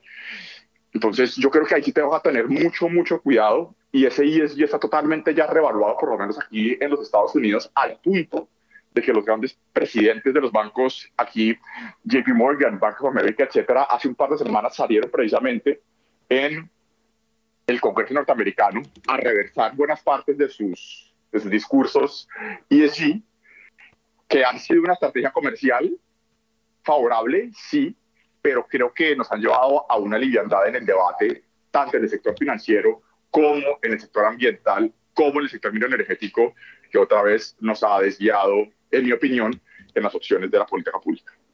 Oiga, eh, sí, usted tocó un tema muy clave. De hecho, eh, la reculada más grande la vi con eh, BlackRock, que había salido hace unos meses a hablar muy claramente que poquito iba a respaldar eh, eh, nuevas eh, capitales que tuvieran que ver con exploración de hidrocarburos, con un poco de cosas, bueno, todo lo que tuviera que ver con el ambiente, con carbón y con los cambios y la guerra y todo lo que ha pasado en los últimos tiempos, les ha tocado cambiar ese discurso, pero ya se atenuó de tal forma que casi que se desmontó toda esa plática o no. Ha sido muy infortunado ¿En qué, sentido la, ¿En qué sentido la discusión? Nuevamente, nadie puede pelear con las preocupaciones por el cambio climático. todos estamos preocupados por, la, por el cambio climático e impulsar las inversiones en, los, en las matrices renovables. Lo con lo que yo no puedo estar de acuerdo es con un discurso comercial que trata de borrar las complejas disyuntivas. Decir que al interior de las firmas y al interior del sistema financiero, los esfuerzos por cambio climático van a ser una, una fuente de ingresos, creo que no es correcto conceptualmente. No, el cambio climático hay que hacerlo, pero es un costo. ¿De acuerdo?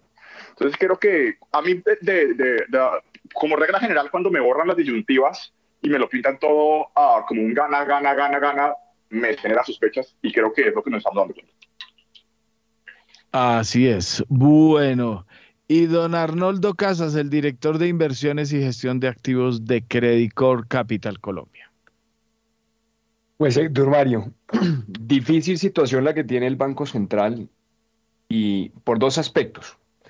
Primero, la expectativa, las expectativas de inflación hoy están, van a estar golpeadas por la evolución reciente que ha tenido el tipo de cambio. Yo creo que una prioridad fundamental en este caso es contener eh, frenar, digamos, esa, esa depreciación del peso, porque el ejercicio natural que hace cualquier empresario en este momento es, si yo frente a la incertidumbre, pues obviamente yo termino subiendo precios.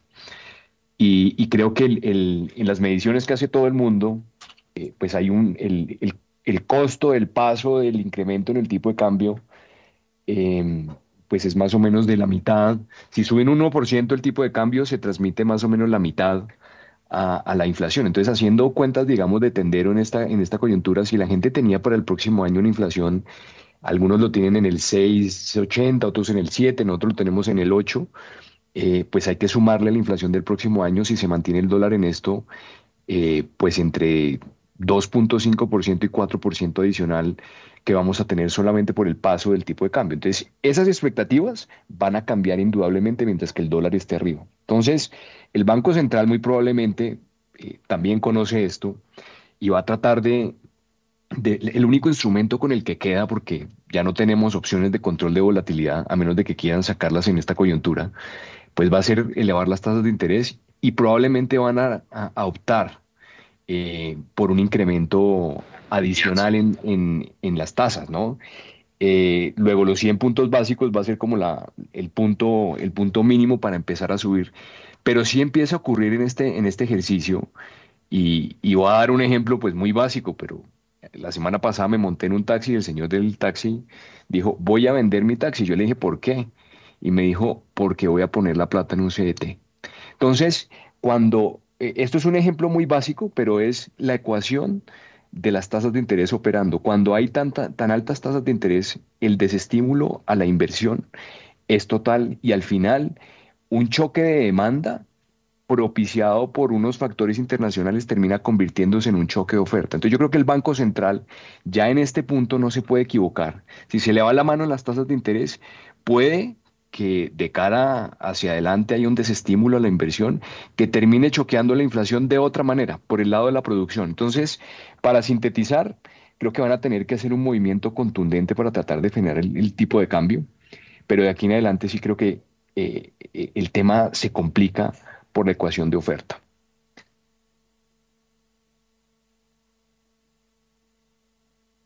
Adelante, don Juan Sebastián. Sí, señora, a las 7 y 45 de la mañana. Óigame, Daniel, porque hubo una advertencia por parte de Moody's.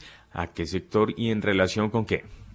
Moody's advierte impacto negativo en perfil crediticio de empresas de generación y transmisión y distribución de energía en Colombia por recientes cambios regulatorios. Cabe mencionar que la Comisión de Regulación de Energía y Gas de Colombia anunció que los cambios propuestos para reducir las tarifas eléctricas estarán vigentes desde los últimos meses de 2022 hasta finales de 2023. Varias empresas clave ya se han adherido voluntariamente a la propuesta. De acuerdo con Daniela Kwan, analista senior de Moody's, en este caso los cambios son negativos en términos crediticios para las empresas de generación, transmisión y distribución porque sus ingresos y ganancias disminuirán durante el periodo de transición sin recuperación de las ganancias perdidas por la nueva regulación. Se estima una pérdida de efectivo para esas empresas de menos del 3% de sus ingresos anuales como resultado de una reducción de los precios de venta de energía y una menor indexación de las tarifas de transmisión y distribución. Muy bien, 7.46 de la mañana, Daniel, y es que el DANE también dio a conocer el índice de confianza del consumidor en septiembre. ¿Cuál fue el comportamiento?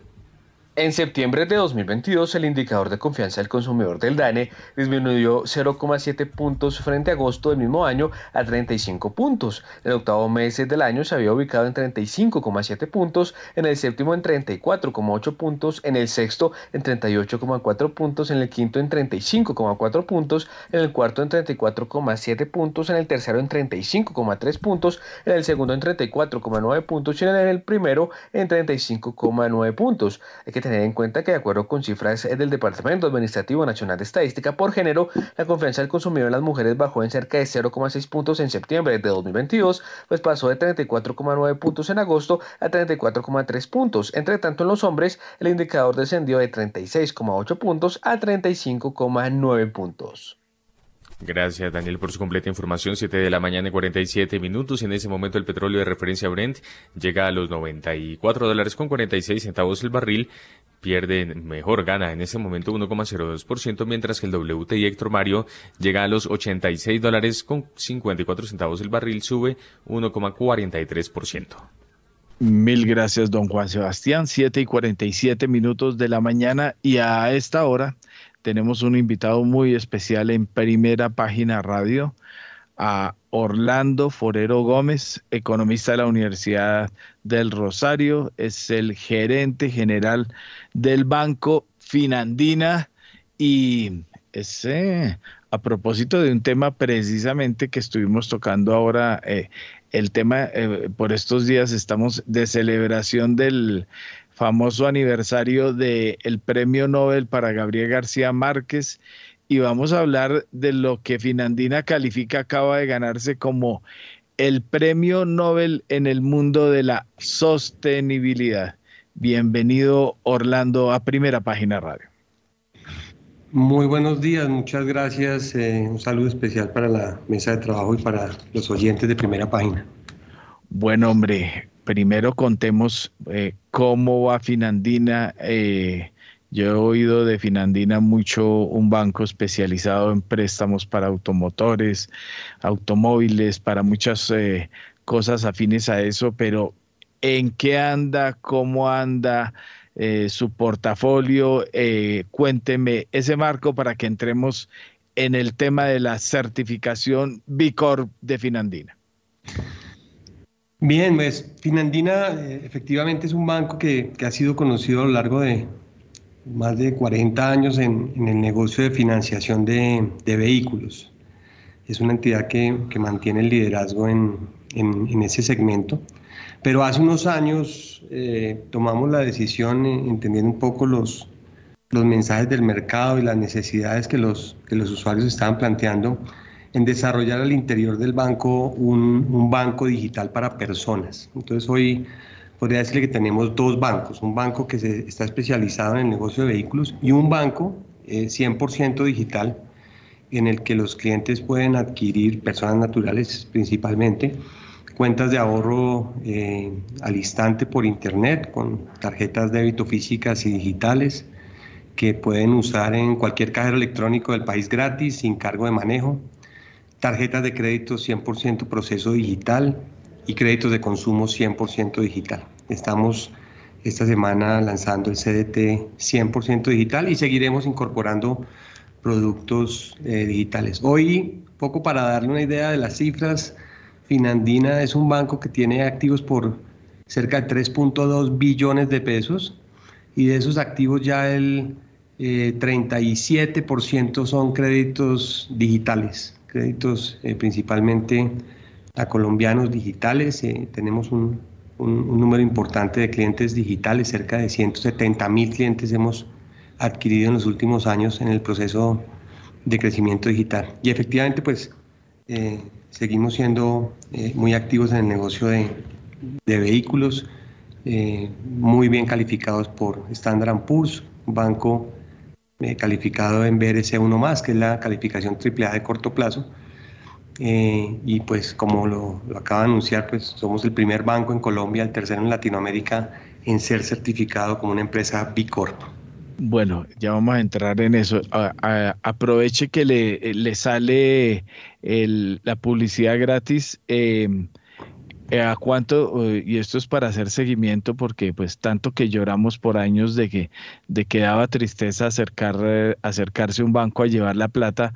Ahora, ¿cuánto está pagando por CDT? Pues depende del monto y del plazo, pero podríamos decir que en promedio un CDT en el banco a 180 días puede estar dando una tasa cercana al 13%. Como le digo, depende, depende del monto, del plazo, de si lo compra por internet o si lo compra eh, con asesoría presencial, tiene, tiene una diferencia. Los productos digitales siempre trasladan al cliente un beneficio en el sentido que primero le da autogestión y segundo le otorga el beneficio de no tener ladrillos. Nosotros somos un banco con unas muy pocas oficinas, realmente la operación la hacemos en oficina, entonces el beneficio de no tener ladrillos se lo trasladamos a los bancos en sus precios, como no cobrarle nada en una cuenta de ahorros, ni cargo de manejo, ni retiros, por ejemplo. Bueno, pues sí, es que con 13% ya estaba aquí haciendo clic. Bueno, eh, Orlando, cuénteme entonces cómo es la historia, cómo es esto de eh, certificarse a los estándares de B-Lab International, cómo funciona un certificado B Corp, qué es eso, con qué se come y por qué llegaron a eso. Me voy un poco más atrás eh, de, la certificación y es el sentido empresarial o, lo que llamamos ahora empresas de, capitalismo consciente. Eh, nosotros en el, marco del desarrollo del, negocio del banco digital nos enfocamos en, tres temas principalmente y es cómo hacemos para generar un reto al sistema generando productos diferentes y a costos, los costos que se quedan los usuarios usualmente, liberando a los clientes de costos pero siendo rentables en el largo plazo, es decir, siendo sostenibles en el largo plazo para nuestros accionistas. Lo segundo es cómo generamos un desarrollo social y en ese momento tomamos la decisión de salirnos de Bogotá y desarrollar toda la operación del banco en el municipio de Chía. La mayoría de los empleados del banco eh, trabajan en el municipio de Chía, Cajicá, eh, Tocancipá, buscando un poco la descongestión de la ciudad y el menor desplazamiento. ¿Cómo generamos un tema social en el desarrollo de plantas de personal eh, con equidad y diversas. Entonces hay toda una filosofía alrededor de ese propósito en el que hoy en el banco mayoritariamente trabajan mujeres. Eh, la mayoría de los líderes de la organización son mujeres eh, y la mayoría de esas mujeres son responsables económicamente de sus hogares. y el tercer impacto es cómo en el medio del desarrollo de nuestra actividad somos responsables por el medio ambiente. Ahora, hace unos minutos estaban hablando de la sostenibilidad y de, que no, no, podía ser un tema de greenwashing o, de los bancos difícilmente podrían estar hablando del tema de sostenibilidad.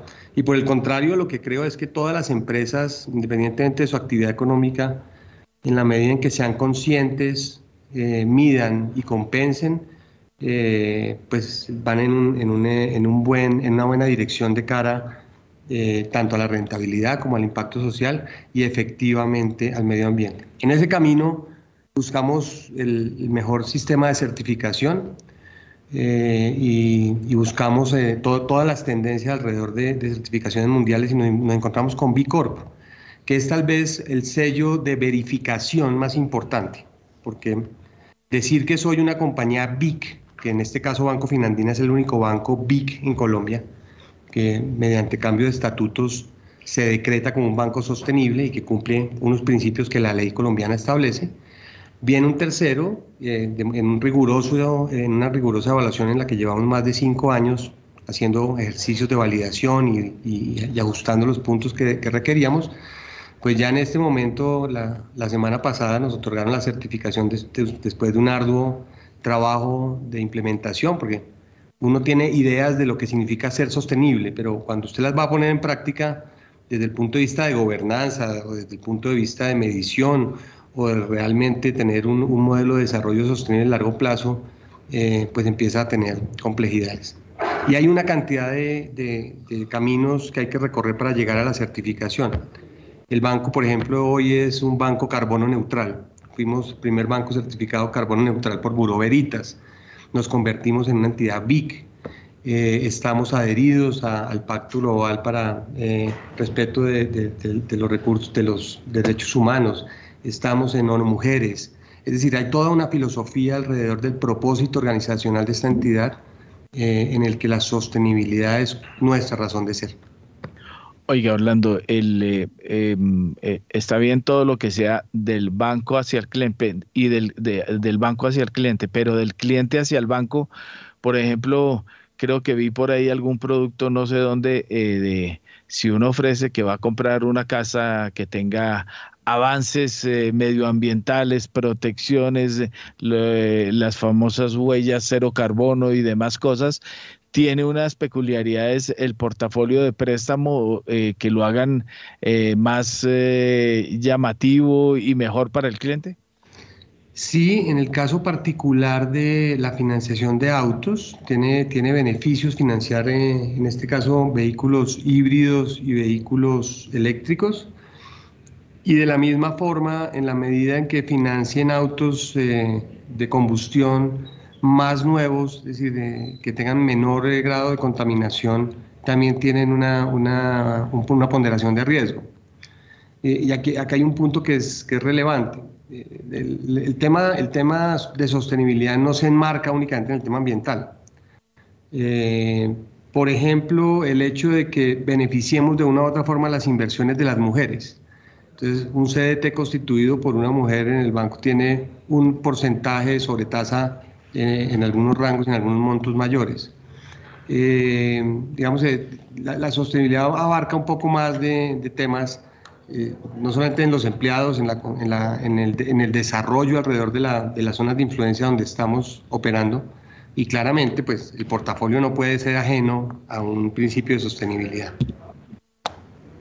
Bueno, em, ¿y qué tanto eh, eh, hay esos recursos? Porque, bueno, ya uno se ha alegrado mucho bueno, más los que no, los que tenemos eh, eh, automotores con motores grandes y que nos gusta otros niveles de, fuerza, eh, estos automóviles nuevos, eléctricos, híbridos y todo, obviamente que uno ha mirado, ha montado, le encantaría, pero como que no hay todavía mucho de esto aquí, como que más son los anuncios que la realidad de acceso a eso. Sin ninguna duda hay restricciones en el proceso de, sustitución de las, de las, em, del parque automotor. Em, digamos, el, Estado tiene un interés eh, genuino de hacer un proceso de sustitución de vehículos de, combustión por vehículos eléctricos de menor contaminación. No obstante eso, existen unos cupos, por ejemplo, la, cifra la puedo equivocarme, pero al año solamente hay un cupo de, importación de vehículos híbridos alrededor de 4.000 vehículos eh, para, para, poder acceder a los beneficios de importación. Eh, entonces, pero eso además tiene otras restricciones. Eh, la red de carga y de electrolineras todavía está por inventarse si usted tiene su carro eléctrico, va a salir de Bogotá hacia el norte, hacia, hacia Boyacá, usted puede parar en el parqueadero del Banco Finandina y tanquear su carro o, cargar su carro gratis porque nos interesa promover esa, movilidad limpia. Tenemos tres estaciones de carga aquí en el parqueadero de, libre acceso donde la gente puede entrar y poner su carga. Tenemos un déficit de, de, red de, carga, pero eso, digamos, paso a paso, ni, siquiera los países desarrollados han logrado generar esa red de electrolineras y de carga rápida eh, que permita avanzar más rápido. Pero sí, yo creo que vamos en ese camino, en el, de tener una, una, red que haga que sea más viable tener esos vehículos. Muy bien, 8 de la mañana en punto. Muchísimas gracias Orlando Frero por haber estado con nosotros estos minutos en Primera Página Radio y siempre bienvenido a Javerian Estéreo. Muchas gracias a ustedes y a los oyentes. Un fuerte abrazo. Un feliz día, ya son las 8 en punto, pausa comercial y ya volvemos.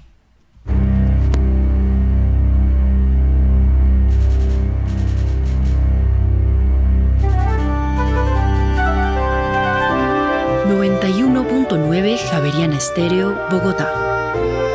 HJKZ. 45 años. Sin fronteras.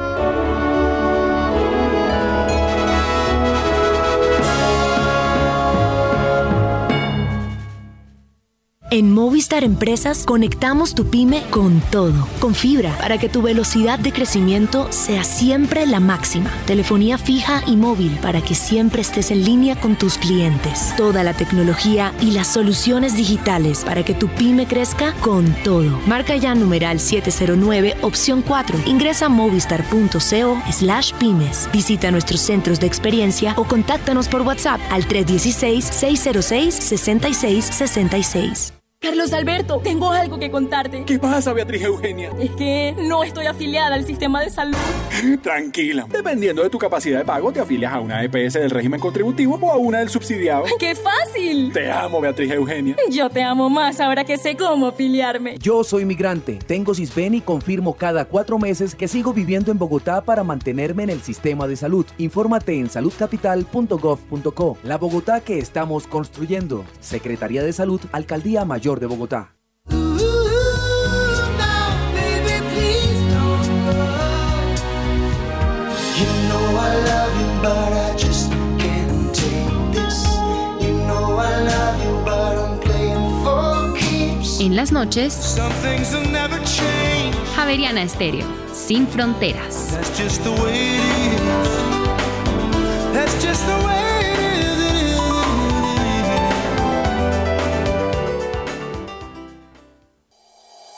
En Acciones y Valores, nuestra prioridad es construir la mejor versión de su futuro financiero.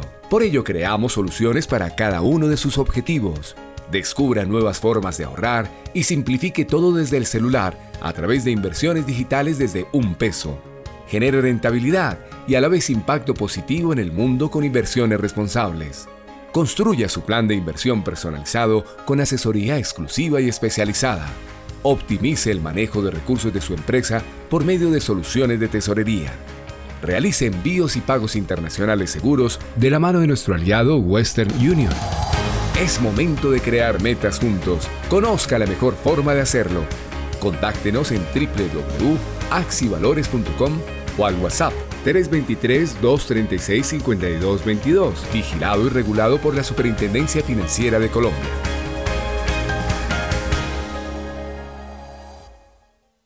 Javeriana Estéreo, sin fronteras. A esta hora, abren los mercados en Colombia. A las 8 de la mañana y 3 minutos y mucha atención porque el dólar abrió este miércoles en 4.926 pesos, baja 49 pesos con 20 centavos frente a su cierre de ayer que fue de 4.975 pesos con 20 centavos. Reiteramos entonces, dato de apertura, 4.926 pesos, baja 49 pesos con 20 centavos. Mil gracias, eh, don Juan Sebastián. Bueno, por aquí se me, se me volaron los analistas. Sí, señor. Sí. Eso veo que se me achicó el, el menú de conectados. Bueno, vamos a, a íbamos a hablar de el cierre porque y del nerviosismo de los últimos días, pero bueno, don William Varela, sin alargarnos, porfa, eh, y más que todo, con, eh, centrémonos en la tributaria, lo de Carrasquilla, eso no. Eh, cuénteme, cuénteme cómo, qué es lo que acaba de anunciarse sobre la agenda de la tributaria. Eh, gracias, Héctor. Efectivamente, en estos momentos está iniciando la plenaria del Senado. Eh, citaron a las 8 de la mañana ahora están corriendo los senadores. Tienen muchos proyectos para aprobar en pocos días. Acaban de confirmar que todos los congresistas deben bloquear sus agendas la próxima semana. Se va a trabajar de martes a viernes la reforma tributaria. Ustedes explican por qué hasta el viernes. Bueno, pasa lo siguiente. La plenaria del Senado va a citar el martes primero de noviembre para iniciar discusión y votación.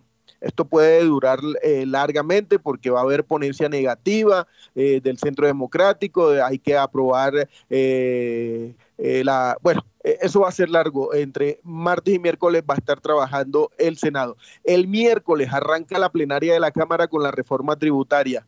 ¿Qué pasa? Que entre jueves y viernes deberán aprobar la conciliación porque hay unos mecanismos que ya que se, que se denominan anuncios de proyectos, entonces deberán anunciarlos entre miércoles y jueves para el viernes aprobar la conciliación. Pues todos creemos que va a haber conciliación por, todos los anuncios que se han hecho. Hace algunos minutos el partido político Cambio Radical anunció que la va a votar negativa, que no le gusta, que no está de acuerdo con el proyecto. Por tal motivo, entonces, los congresistas la próxima semana de cabeza en las plenarias de Senado y Cámara para aprobar la reforma tributaria. Eso es lo último, Héctor, que se conoce sobre el tema eh, que ya pues eh, en las últimas horas ha tenido modificaciones. El propio presidente de la República citó a todos los ponentes en la Casa de Nariño. Allá hizo grandes anuncios eh, para distintos sectores del país, sobre todo para los pensionados que estaban preocupados porque se iban a agravar las pensiones y unos nuevos anuncios para el sector minero energético. Así sobre todo los de los, los, ustedes, los de las pensiones de 25 millones. Bueno, ah, eso, ah, ah, venga, cuente, cuéntenos, ¿hace cuánto se pensionó Héctor Mario Rodríguez? Yo llevo siete años pensionado y estoy tranquilito con pensión. No fui a saltar a Colpensiones eso lo tengo clarito, entonces yo sé si, yo sí he visto a muchos por allá mirando a ver cómo se meten debajo de la sombrilla de Colpensiones, pero bueno, respeto, cada cual tiene derecho a lo suyo. Bueno, don eh, William Varela, eh, gracias eh, por el cubrimiento. Noticia fresca, estamos en el centro de la Asamblea de Sura en estos momentos. Se están estudiando los eh, posibles conflictos de interés eh, eh, planteados en la junta directiva de Sura para que resuelva qué va a hacer, si vende o no en el tema de Nutresa.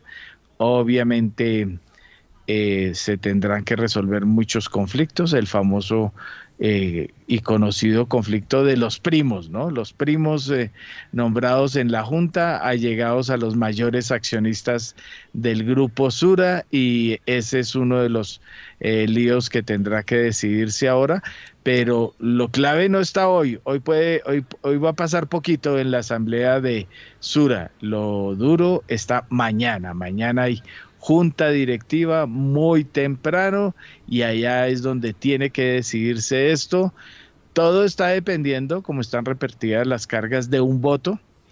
Es muy complicado, según mi pequeña forma de ver eh, el asunto eh, y mi forma de ver eh, todo este conflicto surgido en torno a las sopas del grupo Gilinski, que no va a vender el grupo Sura, que esto se va a resolver a comienzos del año entrante después de que se decida si hay un grupo financiero como yo creo que lo hay o no en el GEA y un grupo empresarial, perdón, no un grupo financiero.